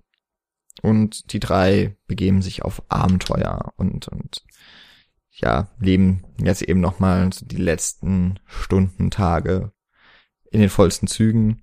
Erinnert mich jetzt so spontan ein bisschen an die Bücher von John Green. Also sowas wie The Fault in Our Stars. Mhm. Ist natürlich auch die Analogie relativ naheliegend, denn auch da geht es ja um Krebskranke. Dann auch noch ein Buch und auch ein Film, ähm, Death of a Superhero. Ebenfalls so ein, ein, ein junger in dem Fall äh, auch ein Jugendlicher, ich glaube 14-Jähriger oder sowas, der äh, an Krebs erkrankt ist und sich noch ein paar Dinge wünscht, die er gerne erleben möchte. Die Filme sind sich dann ja doch irgendwie alle in ihrer Form ähnlich. Mein Bruder hat aber den Film schon geguckt, weil er ist ja in Amerika schon rausgekommen und dementsprechend äh, über iTunes zum Beispiel zu beziehen. Ähm, und fand ihn auf jeden Fall sehr herzerwärmend. Und ähm, ab und zu muss ich ja doch sagen, dass ich die Ratschläge von meinem Bruder auch folge. Oh Gott, wenn er das jetzt hört. Nee, jetzt ah, habe ich auch noch Sollten wir vielleicht lieber ah, rausschneiden. ähm, dementsprechend, ich glaube, das ist äh, auch vom, vom Trailer her ein schöner, wahrscheinlich dann auch wieder tragischer. Also äh, irgendwie ist es immer das Gleiche, ne? Diese tragikomischen ja. Geschichten, die sich irgendwie austarieren und einen dann doch äh, frohen Mutes irgendwie aus dem Kinosaal wieder entschweben lassen. Das war der Film Nummer eins. Der zweite, ähm, The Diary of a Teenage Girl, habe ich eben erst entdeckt, weil Kristen Wick mitspielt. Die habe ich jetzt, äh, glaube ich, auch in den letzten drei, vier Vorschaufolgen immer mindestens einmal erwähnt. Ähm, und heißt auch immer wieder, sie stammt halt auch aus dieser Comedy-Gruppe, die vor allem über Saturday Night Live ähm, bekannt geworden ist. Welchen Film habe ich denn dieses Jahr mit ihr gesehen? Ist noch gar nicht so lange her. Den fand ich auf jeden Fall auch super. Also Kristen Wiig, eine wirklich, wirklich sehr witzige Person. Ähm, und hier spielt sie die Mutter von dem, auch hier habe ich den Namen mir nicht rausgeguckt und blöderweise stehen sie ja nicht im Titel von dem eben, äh, von dem titelgebenden Teenage Girl. ähm, ja, da schreibt eben eine 14-Jährige oder, oder in dem Fall glaube ich 15-Jährige schreibt ein Tagebuch beziehungsweise nimmt es auf und ähm, verarbeitet damit ihre ersten sexuellen Erfahrungen. Und äh, die Kritik war eigentlich auch sehr ähm, dem Film, äh, wie nennt man das dann, wohlge wohlgesonnen. Ähm, weil er wohl auch mit der mit dieser aufkeimenden Sexualität von einer von einem jugendlichen Mädchen ähm, sehr ernsthaft umgeht, aber eben auch nicht zu verkopft, es nicht verurteilt, sie nicht bloßstellt, auch das Thema irgendwie nicht bloßstellt und deswegen ja für Jugendliche glaube ich auch äh, ein ein sehr guter Film sein sollte, einfach auch wie man sich selber mit seiner Sexualität auseinandersetzt. Ähm, ja, Sah gut aus im Trailer. Ach ja, genau. Da, da kommt noch dazu, dass sich eben die Protagonistin auch äh, durch Malerei oder durch so Comiczeichnungen irgendwie ausdrückt und äh, auch im Film dann diese gezeichneten Figuren auftreten, mit ihr sprechen. Ein, ein sehr fantasievoller Film auch. Hm. Auch in der Bildsprache. Ja, schön. Sah, sah wirklich ganz schön aus. Wir kommen jetzt so langsam zum, ich glaube, 26.11 dürfte das jetzt mhm. sein. Da, wir nähern uns immer mehr dem Dezember, es wird immer kälter und dann ist es sehr, sehr schön, wenn man, wenn man eins hat und das darfst du jetzt auch nochmal schildern. Ähm, ja, analog, ne? Ja. Jetzt zur sexuellen Erfahrungen, die man macht. Und jetzt ähm, Love, der neue Film von Gaspar Noé, der in diesem Jahr auf äh, dann auf dem Filmfestival in Cannes, wie alle Filme von Gaspar Noé ja schon davor, Premiere gefeiert hat. Ähm, wohl auch ganz knapp zu dem Festival erst fertig wurde. Ähm, das ist der, ich glaube, man kann es nicht besser ausdrücken, der 3D-Porno von Gaspar Noé. Ähm, vielleicht sollte man gerade noch sagen, mit wie man es da zu tun hat. Das ist ein französisch, französisch-argentinischer Regisseur, der ähm, vor allem durch Irreversibel äh, mit Vincent Cassel und Monica Bellucci ähm, für Furore gesorgt hat. Dort eine fast zehnminütige Vergewaltigungsszene ohne Schnitt. Ähm, oder eben dem Drogen Psychedelic Abenteuer, also einem visuellen Abenteuer Enter the Void. Der war 2009 und jetzt also fünf Jahre, sechs Jahre später sogar. Sein nächster Film, in diesem Fall also in 3D. Ähm, ja, ich, ich habe leider nichts so Gutes über den Film gelesen. äh, ich bin natürlich trotzdem sehr gespannt darauf, weil mich das Werk von Noé sehr fasziniert hat, äh, mich auch dazu getrieben hat, meine Bachelorarbeit ja über seine Filme Mhm. zu schreiben. Insofern ist da dieses äh, Interesse auf jeden Fall da. Mm, nun hatte ich eine Kritik gelesen, die kann ich vielleicht auch noch mal raussuchen und verlinken von Joachim Kurz äh, von kinozeit.de, dessen Urteil ich sehr schätze, der ein bisschen hart mit dem Film ins Gericht ging und so seine Kritik darunter aufgebaut hat, was damals die Tagline war von Nymphomaniac, nämlich Forget About Love, was man vielleicht als Prophezeiung schon werten konnte von Lars von Trier damals Mhm. Ähm, ja, ob der Film, ob jetzt Love wirklich noch ein bisschen mehr erschüttern kann oder dem Arthouse-Bereich noch mehr auch so seine, seine äh, pornografischen Inhalte bieten kann, als das Nymphomaniac schon getan hat. Bezweifle ich ein bisschen. Ähm, mal schauen. Aber ich bin trotzdem gespannt. Das Problem wird wohl eher sein, dass der Film so, wie er eigentlich intendiert ist, nämlich in 3D, und in dem Fall würde es mich wirklich interessieren, in 3D zu gucken, dass es kein deutsches Kino sich trauen wird, Mhm. weil die Kinos, die es zeigen könnten, das sind die, die nichts mit einem Film von Gaspar Noé anfangen können und die Programmkinos zeigen kein 3D. Ich hatte eben ein bisschen gehofft, dass der Film auch mal irgendwo in Deutschland auf einem Festival läuft und das äh, wurde leider nicht eingelöst. Ich hätte auch eh keine Zeit gehabt, das wäre eigentlich noch schlimmer gewesen. Insofern, ja. Love. Love. Gut, äh, ich komme jetzt zu einem im Grunde äh, Thriller Double Feature und zwar zum einen zum neuen äh, Steven Spielberg Film, nämlich Bridge of Spies in der Hauptrolle mit Tom Hanks und zwar geht es darum, in äh, dass im Kalten Krieg äh, ja Tom Hanks ein ein Anwalt, einen amerikanischen Anwalt verkörpert, der einen in Russland festgehaltenen, festgehaltenen Landsmann und Piloten befreien soll, der der Spionage beschuldigt wurde.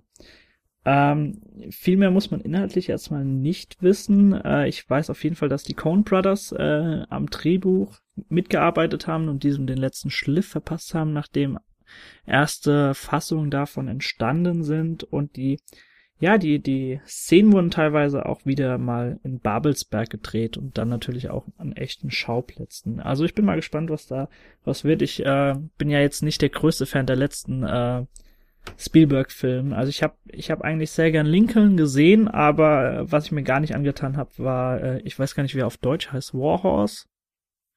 Gef Gefährten oder Ja. so, ne? Heißt der glaub, Gefährten ja, auf Deutsch? stimmt. Genau, und davor war es ja im Grunde auch schon hat er sich ja äh, Tintin damals oder Tintin angenommen. Ähm, ja, mal schauen, was daraus wird. Also ich denke mal, dass es äh, die ersten Bilder sagen das auch so ein bisschen. Ähm, es ist nie schlecht, Tom Hanks in, in der Hauptrolle von einem Steven Spielberg-Film zu sehen. Ähm, Finde ich eigentlich schon mal ganz nett. Ähm, ansonsten denke ich, dass es ein 0815 Spio äh, Spionage-Thriller wird, in dem Spielberg hoffentlich das Beste noch rausholen kann. Mal schauen. Der zweite Thriller, den ich gern äh, vorstellen möchte, da ist mir gerade die Flasche umgefallen, äh, ist The Gift von und mit Joel Edgerton, den äh, Jan vorhin auch schon mal ganz kurz erwähnt hat. Das ist ein sehr, sehr vari variabler Mann, obwohl er nicht so das markanteste Gesicht hat, wie wir vorhin beide festgestellt haben. Also es, äh, er sieht relativ normal aus. Dennoch hat er über die letzten Jahre und fast schon Jahrzehnte sehr, sehr viel Arbeit jedes Jahr gehabt. Also man kennt ihn unter anderem aus Warrior, aus äh, Zero Dark Thirty und in letzter Zeit eben auch zum einen äh, aus Black Mars, was Jan vorhin schon vorgestellt hat, ebenso wie aus Exodus, ähm, der ja auch, ich glaube, um die Weihnachtszeit letztes Jahr rausgekommen ist. Dürfte ungefähr so gewesen sein. Ja, ähm, in den Hauptrollen Jason Bateman und Rebecca Hall, die nach einem Umzug auf einen alten Bekannten aus Schulzeiten treffen, der ja sich äh, anbietet in gewisser Weise, sehr, sehr seltsam sich verhält und den beiden immer wieder Geschenke unterbreitet. Und äh, die beiden finden das eigentlich ganz nett und freunden sich mit ihm an, bis äh, so der, der alte Spitzname aus der Schulzeit, Gordo the Weirdo, immer mehr zutrifft auf ihn und äh, ja, immer abstrusere Geschenke gemacht werden und die beiden das eigentlich beenden wollen mit dieser Freundschaft. Und wie das ausartet, möchte ich jetzt natürlich nicht ähm, verraten. Für mich war es ein bisschen seltsam, Jason Bateman in einem Thriller tatsächlich dann zu sehen. Zumindest im Trailer. Ähm, bin mal gespannt, wie er das macht. Ähm, Rebecca Hall hat ihrerseits ja schon bereits Ausflüge in, in das düstere und atmosphärische Setting gemacht. Äh, sie war damals bei The Awakening die Hauptrolle, falls äh, der einigen von euch was sagt, was so ein bisschen in diese Haunted House Richtung geht. Ähm, ja, äh, Joel Edgerton spielt selbst sogar mit. Ich habe ja schon gesagt, er ist sehr, sehr variabel. Er hat sich in den letzten Jahren äh, an vielen, vielen Genres austesten dürfen und nimmt diese Erfahrung jetzt zum einen mit, dass er sich selbst das erste Mal auf den Regiestuhl, Regiestuhl schwingt und gleichzeitig auch die, die Rolle dieses unbekannten, mysteriösen Freund von damals verkörpert. Also Mal schauen, wie er das macht in dieser Doppelbesetzung. Äh, der, der Trailer hat mir auf jeden Fall schon mal sehr, sehr gut gefallen und das sieht alles recht atmosphärisch aus. Und dann würde ich fast schon sagen, dass wir spurten und uns in den Dezember begeben. Wenn du damit einverstanden genau. bist. Genau. Ja, durchaus. und zwar komme ich wieder zu einem deutschen Film. Und äh, wen wundert, mal wieder eine, eine Coming of Age, Young Adult Geschichte. Also ich bin ja doch mittlerweile ein bisschen festgefahren, könnte man meinen. Ähm, macht nichts. Vier Könige. Ähm, die die namensgebenden vier Könige sind vier Jugendliche, die alle in einer psychiatrischen Behandlung sich befinden. Und ähm, was sie gemein haben, ne daneben, dass sie Weihnachten nicht bei ihrer Familie verbringen werden, sondern eben in der ja, in der, äh, in dieser, es ist glaube ich nicht eine geschlossene Anstalt. Deswegen einfach, also dann ja eben im Krankenhaus, nennen wir es mal so, in der Psychiatrie. Ähm, und sie werden angeleitet von einem jungen Psychiater, der äh, durch auch etwas äh, freiere Methoden versucht, den Kindern zu helfen. Also lässt sie beispielsweise dann auch irgendwann einfach mal nachts alleine durch den Park, der nahegelegen ist, spazieren. Und offensichtlich wird es dann noch alles nicht so ganz reibungslos, diese Weihnachtszeit an den Kindern und auch an dem Psychiater vorbeigehen. Ähm, der Film ist von Theresa von Elst. Das ist, glaube ich, wenn ich das jetzt richtig in Erinnerung habe, ihr Debütfilm. Finde ich ganz schön. Die ist in Bonn geboren, also gar nicht so weit weg von meiner Heimat. Ähm, und hatte mal bei Das Leben der anderen im Kameradepartment beispielsweise mitgearbeitet, also ist dem Film jetzt nicht komplett fern, aber in dem Fall jetzt eben ihr Regiedebüt. Und äh, eine der Hauptrollen spielt Gella Hase, die ich aus Kriegerin kannte. Das ist da die jüngere ähm, Hauptrolle, also die neben Alina Levschin, die äh, sich dem dieser Neonazi-Szene dann zuwendet, weil sie eben von zu Hause aus keine wirkliche ähm, Zuneigung mhm, also, erfahren hat. Und in dem Fall ist es jetzt eben dann auch vor allem ein Erwachsenwerden. Es sind auch passenderweise zwei Mädels, zwei mhm. Jungs und haben alle so ihre verschiedenen Probleme eben auch auf psychologischer Ebene und müssen damit klarkommen, aber eben auch noch miteinander. Und ja, das sah im Trailer dann auch nach wieder mal einer emotionalen Bandbreite aus, mhm. die diese Filme ja generell irgendwie ausmacht. Also eh, merkt man ja irgendwie, dass ich jetzt über diese ganzen letzten Filme irgendwie immer so das Gleiche sage oder mir erhoffe. Also wenn die so das Beste vereinen irgendwie aus dem, was man schon aus früheren Coming-of-Age-Geschichten kennt. Ja, bin ich auf jeden Fall auch sehr gespannt drauf. Äh, übrigens, alle, die äh, die Kriegerin beispielsweise nicht gesehen haben, Jella Hase kennt man natürlich jetzt, wenn wir das ganz kurz das deutsche Mainstream-Kino ansprechen, auch aus Fuck You Goethe. Ich glaube, spielt sie da nicht sogar diese, die Chantal, äh, also eine dieser ich glaube, eine der Hauptprotagonistinnen. Ähm, Gut möglich, genau. ja. Gut. Dann warst äh, du wieder. Genau, ich bin ja schon wieder dran. Äh, ich habe dazu viel, äh, dazu nicht so viel zu sagen. Es geht um In the Heart of the Sea. Ich kann dazu allerdings nur sagen, beziehungsweise warum ich mir den Film rausgesucht habe, ist zum einen, dass er von Ron Howard ist, der auf dem Regiestuhl sitzt, und zum anderen, ähm, ja, ich habe mir ganz kurz die Info durchgelesen und da ist mir dieses äh, dieses äh, Wort Essex, es geht um ein äh, um die Ereignisse des Walfängerschiffes Essex, äh, da ist mir dieses Wort hängen geblieben, weil ich das schon mal irgendwo ge gehört habe und da habe ich mal ganz kurz recherchiert und tatsächlich war das damals die Originalvorlage, aus der dann äh, letztendlich Moby Dick entstanden ist und ähm, den Trailer habe ich jetzt allerdings leider nicht mehr gesehen. Äh, Jan, wenn du dazu noch irgendwas beitragen kannst. Ich weiß auf jeden Fall, dass Chris Hemsworth äh, die Hauptrolle spielen wird, wenn du mich nicht korrigieren willst. Dürfte so. Kann ich gerade gar nicht, weil ich, ich äh, recherchiere gerade noch was für Ah, ja, meinen okay, nächsten gut. Film. Ähm, nee, ähm, du hattest, glaube ich, erwähnt, oder, dass Ja, es von genau. Ron Howard ist. Das war auch das, genau, das war nämlich das, was mir auch so als als äh, wichtigste Info aufgefallen ist, als ich so durch die Kinostarts gegangen bin. War das sein letzter Film Rush? Ja, oder? Ähm, sein letzter Film war aber da nicht nur als Producer dabei. Hm. Ich glaube, er hat den Er auch hat den auch- gedreht. okay, wenn- ich weiß noch nicht, ob dazwischen noch was kam. Wir können- Der war auf jeden Fall ja, ziemlich geil. Äh, müssen jetzt nicht unbedingt mutmaßen. Auf jeden Fall ähm, Ron Howard natürlich eine der Filmgrößen und äh, deswegen wollten wir den Film auf jeden Fall nennen. Ein kleiner, feiner Film, der da zu dieser Zeit auch noch rauskommen wird und äh, speziell ich als Horrorfilmfan möchte den natürlich äh, an den Mann bringen, ist Krampus. Krampus wird jetzt einigen nichts sagen, manche haben das vielleicht irgendwo schon mal gehört. Das hat mit Weihnachten zu tun. Es ist tatsächlich eine Weihnachtshorrorkomödie über, ja, die, wie soll man das sagen, über die dunkle Seite.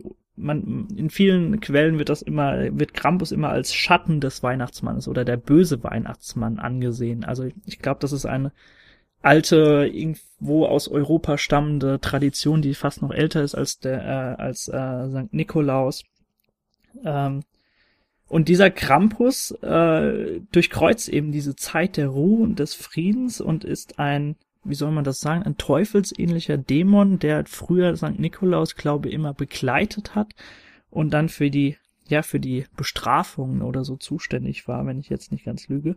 Ähm, die, dieses, diese, ja, diese inhaltliche Aufbereitung äh, eines, ja, einer Weihnachtshorrorkomödie war bis jetzt noch nicht so oft da. Manche kennen vielleicht äh, die, die finnische Horrorkomödie Rare Export. Ich weiß nicht, ob dir die was sagt, Jan. Ähm, da kennt man dieses, äh, dieses Bild mit diesem Käfig, wo, wo, wo da was drin ist auf, auf dem Titelbild. Ähm, ansonsten plant auch tatsächlich, da musste ich sehr schmunzeln, Kevin Smith ähm, eine Umsetzung äh, eines Horrorfilmes, der um Weihnachten rumspielt und er wird tatsächlich Anti-Claus heißen. Mal schauen, was daraus wird. Ähm, also der Film sieht super cool aus äh, für alle, die dem Horrorgenre äh, zuträglich sind äh, oder das, das gerne sehen. Ähm, ich bin mal gespannt, was draus wird. Also es sieht sehr atmosphärisch aus um Weihnachten herum und so, so ein bisschen Slasher-Feeling dabei und äh, bin sehr, sehr gespannt, was daraus wird. Genau. Fein. Weiter Sehr geht's. schön. Dann komme ich jetzt wieder zu dem Ursprung des Begriffs, den ich auch vorhin schon mal genannt habe, Mumblecore, da ähm, im, im Verbund mit Alki Alki war es noch der German Mumblecore, jetzt bin ich aber beim nur noch Mumblecore, nämlich einer der Größen so jetzt der letzten Jahre, Noah Baumbach. Ähm, dürfte einigen etwas sagen, hoffe ich zumindest, war in diesem Jahr auch schon mit gefühlt Mitte 20 in den deutschen Kinos. Ähm, selber ist er ja nicht nur Regisseur, er ist auch Autor und auch immer mal wieder, wenn ich das richtig weiß, Schauspieler. Jetzt sein neuer Film ist Mistress America und der ist zusammen entstanden mit einer der zweiten ganz großen Figuren von dieser Bewegung des Mumblecores, nämlich Greta Gerwig.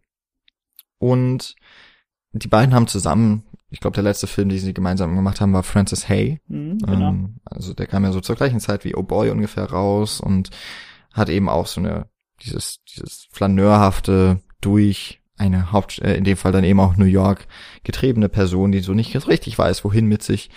Und ganz so ähnlich ist dann auch Mistress America in dem Fall. kommt die junge Tracy gerade vom College ähm, oder aufs College gegangen, ähm, besucht ihre baldige ähm, Schwie äh, nee, Stepsister ist die, die Stief.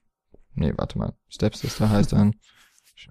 Was ist das das deutsche Wort für? Äh, Stiefschwester, ja. oder? Ja. Stiefschwester doch, okay, gut. Bist du richtig. Ah. Ähm, die ah, Greta Gerwig eben, die lebt in New York am Times Square, auch irgendwie direkt, und ist so eine typische Gerwig-Figur irgendwie. Also noch relativ jung, hip, aber ähm,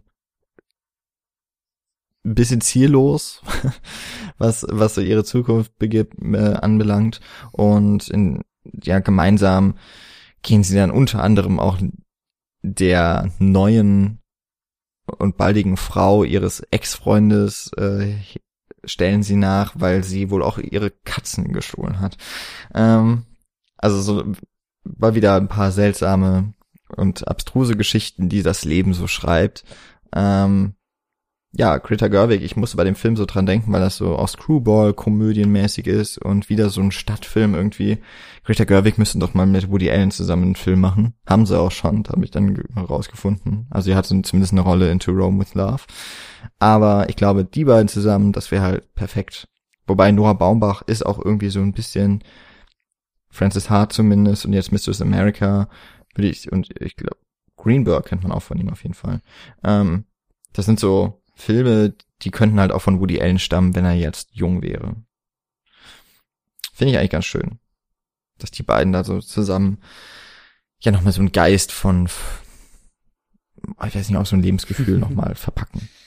Ja gut, äh, kommen wir zu einem der letzten Filme, bevor du dann nochmal äh, kräftig reinhauen kannst, Jan. Ähm, und zwar schiebe ich gleich einfach nochmal einen Thriller, Drama muss man dann erstmal sehen, wenn der Film herauskommt, nach. Und zwar ein Film mit äh, Chloe Grace Moretz und äh, Charlize Theron.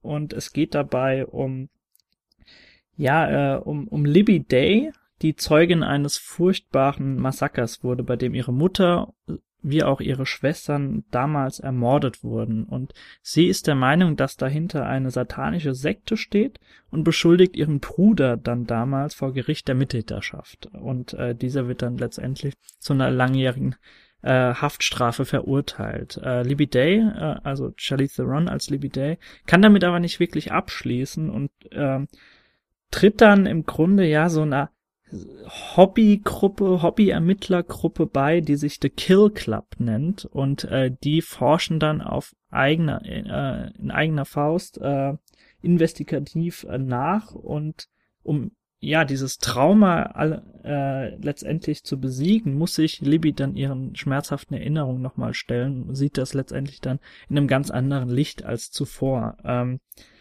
was sehr, sehr interessant ist bei dem Film, ihr könnt euch gerne mal den Trailer anschauen, äh, ist vor allem Charlize Theron, die mal wieder so eine, ja, eine düstere Rolle, düstere Rolle bekommt. Also man kennt sie ja aus vielen Filmen so als das typisch gute Mädchen. Allerdings auch, wenn ich jetzt an so Filme wie damals Monster denke oder auch, ähm, ja, sie, sie spielt ja teilweise auch so die Antagonistin äh, in, wie hieß es, Snow White, glaube ich, ne?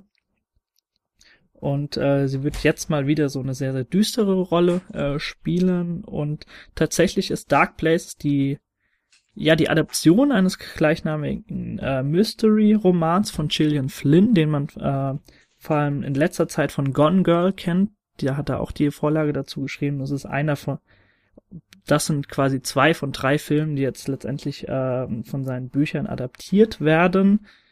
Genau, äh, auf dem Regiestuhl nimmt Platz äh, Paquet-Brenner. So würde ich äh, das zumindest jetzt mal aussprechen. Ich weiß nicht, ob das französisch ist oder doch ähm, amerikanisch dann verwurzelt ist. Äh, ihr könnt euch gerne mal den Trailer anschauen. Ich fand ihn atmosphärisch sehr, sehr gut getroffen und äh, ich sehe Charlize Theron sowieso sehr, sehr gern äh, in Filmen und ich bin mal gespannt, äh, wenn sie sich ihren inneren Geistern stellen muss, äh, ja, wieder alles dann äh, vonstatten geht. Schauen wir mal. Und jetzt, äh, soll, soll ich dir Trommelwirbel vorbereiten oder brauchst du noch irgendwas anderes? Brauchst du den March? Wie auch immer. Ich glaube, Das ist halt ein Film, der braucht Der gar braucht nichts gar nichts. weiter. Der braucht doch auch keine Worte. Also eigentlich brauchst du gar nichts sagen. Eig eigentlich nicht, aber Star Wars Äh, was- äh, was- äh. ist halt einfach die, die größte Filmreihe der Filmgeschichte. Jeder, der nichts mit Film und Kino am Hut hat, weiß, was Ja. Star Wars ist. Es Niemand, ist der, also selbst Leute, die keinen Fernseher haben, die letzten 40 Jahre keinen Fernseher hatten, hat äh, Spielzeug von Star Wars zu Hause oder ist mal mit einem TIE Fighter in der Hand als kleiner Vierjähriger oder Fünfjähriger äh, durchs Wohnzimmer gerannt und hat, äh, ja, Kriege gespielt im Weltraum. Jeder kennt das auf diesem Planeten. Also ich glaube, es ist jetzt drei Jahre her, dass Disney LucasArts gekauft hat. Hm, kommt hin, ja. Also Lucasfilm, so heißt es. Ähm, und ziemlich kurz danach wurde gesagt, es werden neue Star Wars Filme ins Kino kommen. Und die Reaktionen damals waren ähnlich wie meine, verdammt nochmal, macht diese Scheiße nicht. Also es war halt einfach schon schlimm genug, was George Lucas mit Episode 1 bis 3 angerichtet hat. Und jetzt äh, kommt eben Disney, kauft sich das Ganze und natürlich kaufen die sich das nicht für ein paar Milliarden Dollar und machen da nichts daraus. Ähm, also wurden gleich mal drei neue Filme für den offiziellen Kanon quasi angekündigt und eine Masse an Spin-offs, von denen ja einige immer noch in Entwicklung sind und auch schon, ähm, glaube ich, mit den Dreharbeiten bald beginnen werden. Also vor allem Rogue One ist da ja äh, ganz vorne angestellt, der sich ja, glaube ich, dann zwischen Episode 3 und 4 einordnen wird, aber mit den neuen Star Wars Filmen, Episode 7 bis 9, ähm, wird die Geschichte weitererzählt und dementsprechend eben auch nach Episode 6 einsetzend, aber ungefähr 30 Jahre später. Ähm, so dass die Stars von einst auch die heute Stars noch von heute sein können, ohne dass es sich irgendwie seltsam oder irgendwie hingebogen werden muss mit Masken oder derlei Dinge. Genau. Also es ist so ein bisschen wie bei Indiana Jones 4 eben Ja, auch, ja, stimmt. man lässt halt einfach auch die Zeit verstreichen innerhalb der der Filmgeschichte, also der der filmischen Geschichte. Und ähm, ja, es- vor zwei Tagen, wenn also diese Folge erscheint, vor zwei Tagen kam der neue und erste richtige Mhm, Trailer raus. Also kein Teaser mehr, sondern Trailer. Ich habe mir eben angeschaut. Und ähm, es ist einfach der Wahnsinn, ja.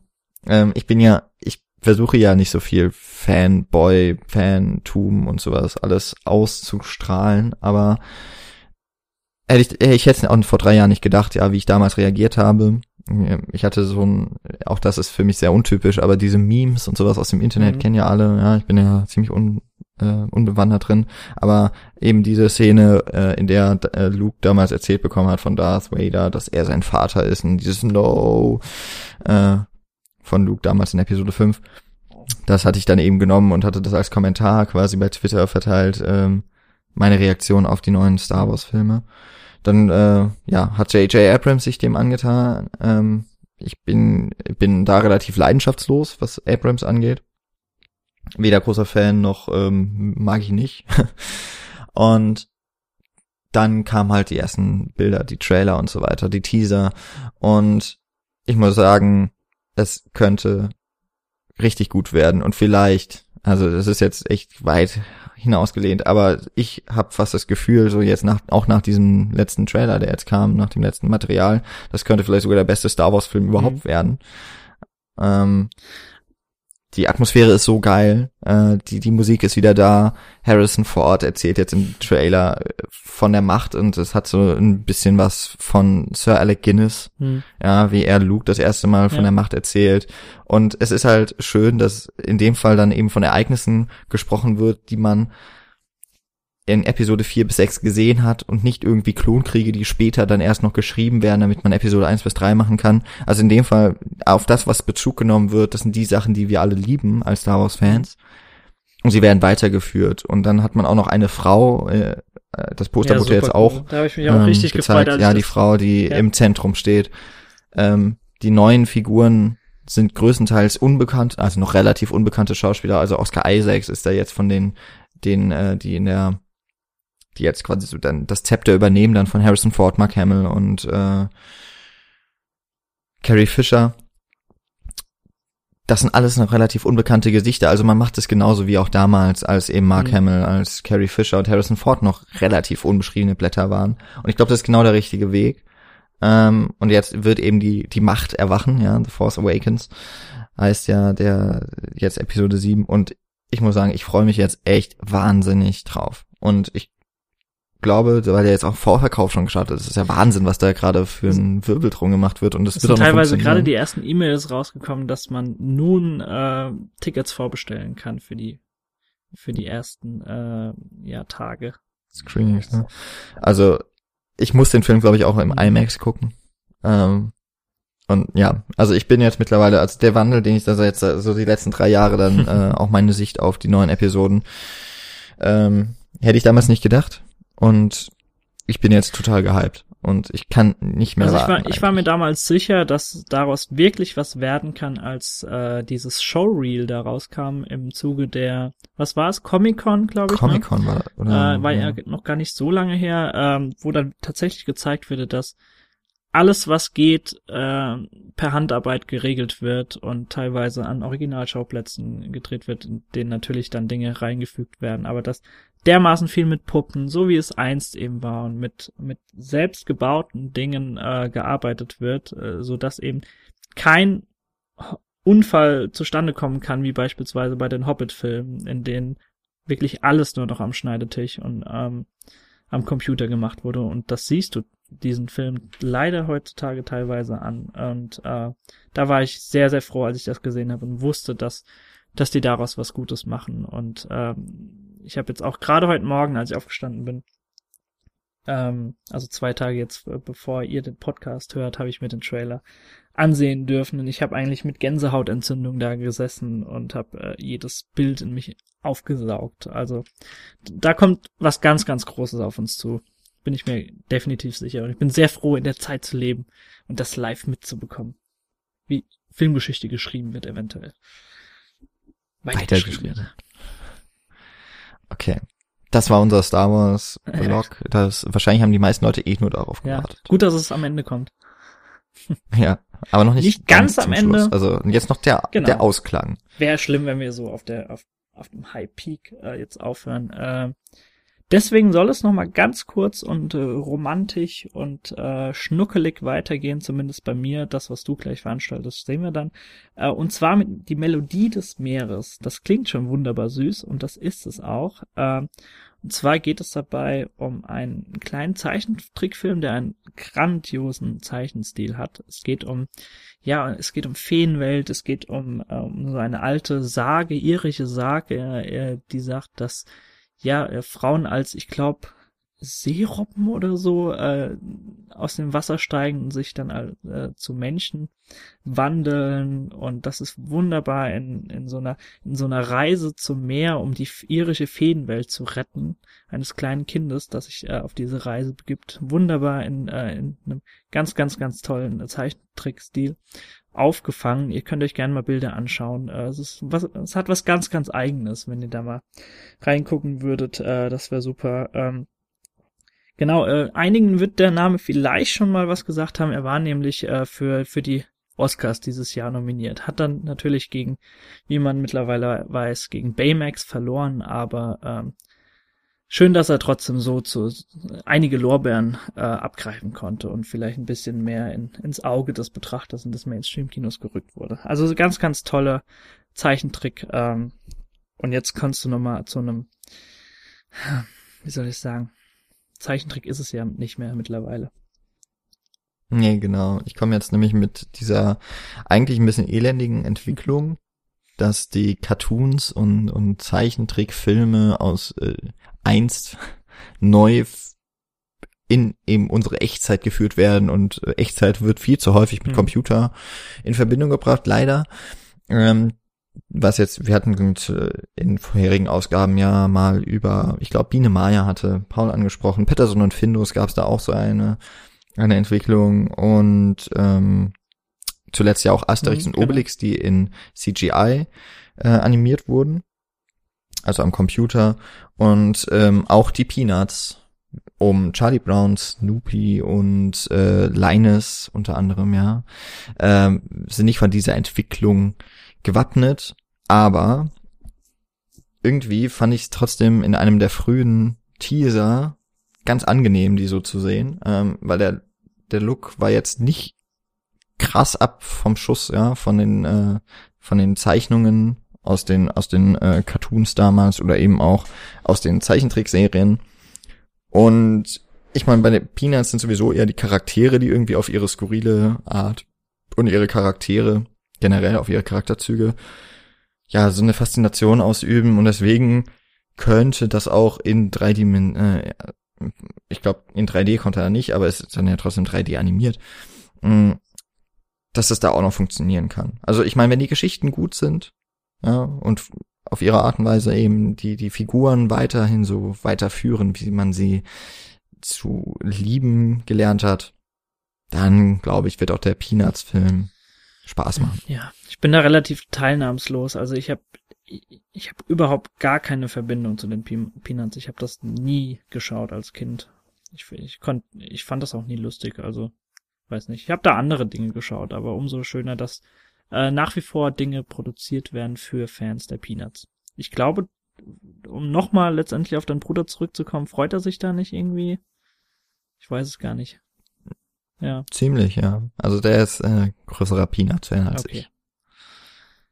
Schön, dass wir mit einem so wunderbaren okay. Film dieses Symposium schließen können. Okay, ich habe in eckige Klammern gesetzt, aber ich würde jetzt vielleicht noch okay. kurz als wirklich Abschluss auch des Jahres Na dann gut, einer, erwähnen. Einen, ja, ja, einen, einen habe ich noch. Ähm, aber ein Film, auf den ich mich gar nicht mal so sehr freue. Mm, aber an Silvester wird der nächste Film von David O. Russell in die Kinos kommen, der sein Dream Team gefunden hat. Nämlich nach, was kam eigentlich zuerst? American Hustle war, glaube ich, der letzte Film. Silver Linings, Silver Linings ja, genau. war, glaube ich, zuerst, ne? Silver Linings, dann American Hustle und jetzt Joy. Ist es die äh, dritte Zusammenarbeit von David o. Russell als Regisseur und Autor und ich glaube auch Produzent, äh, Jennifer Lawrence und äh, vorhin habe ich die Namen noch alle schön aufzählen können. Wie heißt der jetzt wieder? Hm, dieser Sunny Boy. Ähm, ich verwechsel den immer mit Aus Jason Hangover, oh Gott. Wenn ich über die Namen nachdenke. Red erstmal weiter. Ich, okay, das ist jetzt, ein. ist ja Bradley jetzt peinlich. Cooper. Bradley Cooper und Robert De Niro. Die äh, vier haben sich wieder zusammengetan und in dem Fall ist es jetzt also ähm, wieder mehr Jennifer Lawrence Charakter, der im Zentrum steht, die irgendwie ja, irgendwie so eine, eigentlich die Geschichte dann von einer außergewöhnlichen Frau erzählen. Bin mir jetzt, ich glaube, das ist auch ein äh, Screenplay, das auf keinen wahren Begebenheiten fußt. Genau, so sieht's aus. Ähm, und Jennifer Lawrence spielt da eben die Hauptrolle irgendwie, ja, hier steht dass es eine äh, die Story einer Familie ist über vier Generationen. Ich habe einen Trailer gesehen und irgendwie, ich weiß nicht, ich habe irgendwie genug davon. Also ich mochte auch schon American Hustle schon nicht mehr so so gerne. Ich mochte schon Silverline. Und okay, also ich mag Jennifer Lawrence ja wirklich gerne. Bradley Cooper hat sich ja auch irgendwie so ein bisschen mehr bewiesen, als dass äh, er einfach nur beim A-Team, glaube ich, so eine furchtbare Figur abgegeben hat und eben in Hangover gegen den Kater ankämpft und gegen Tiger und sowas. Also das hat schon ganz gut funktioniert, aber irgendwie reicht's mir auch mittlerweile. Die Filme sehen, ja, die sind sich stilistisch dann doch schon wieder gefühlt viel zu nah, ja, als dass ich das in einer so raschen Abfolge von immer neuen Produktionen noch irgendwie mehr, ja, zu, mit Genuss antun könnte. Insofern, ja, ist es dann vielleicht auch eher ein trauriger Abschluss für das Jahr. Aber es werden bestimmt sich auch ganz viele darauf freuen. Wahrscheinlich wird auch wieder der Film irgendwie bei den Oscars nominiert werden in vielen Kategorien. Aber ich meine, am 31.12. wird man wahrscheinlich immer noch Star Wars gucken können. Insofern ist man ja gut bedient. Wunderbar. Wunderbar. Und dann haben wir also ein Jahr jetzt, das im Grunde zumindest dann ab Spectre für jeden, der fürs große Blockbuster-Kino was abhat, noch äh, einen, einen großen Teil haben wird. Also wir haben mit Spectre die Fortführung eines großen Franchises mit Genau, äh, Mockingjay, den Abschluss der im Moment größten Young Adult Filmreihe und mit Star Wars den Neubeginn einer neuen, hoffentlich epischen Reise durch Science-Fiction, Fantasy-Welten. Und ich meine, im nächsten Jahr geht's dann noch weiter. Mal schauen, was uns dann noch alles erwartet. Ähm, wir haben hoffentlich wieder einen ganz guten Überblick gegeben, sowohl kleine, arthausigere Produktionen, Komödien und Horrorfilme natürlich vor allem voran und eben auch die großen Filme abgesteckt. Wenn euch da irgendwas gefehlt hat oder ihr einfach noch ähm, mal auf irgendeinen Film einen besonderen Blick werfen wollt, dann kommentiert gerne bei uns. Könnt uns auch bei Twitter irgendwie in eine Diskussion äh, eine Diskussion zwängen und äh, bei Facebook mit uns schreiben.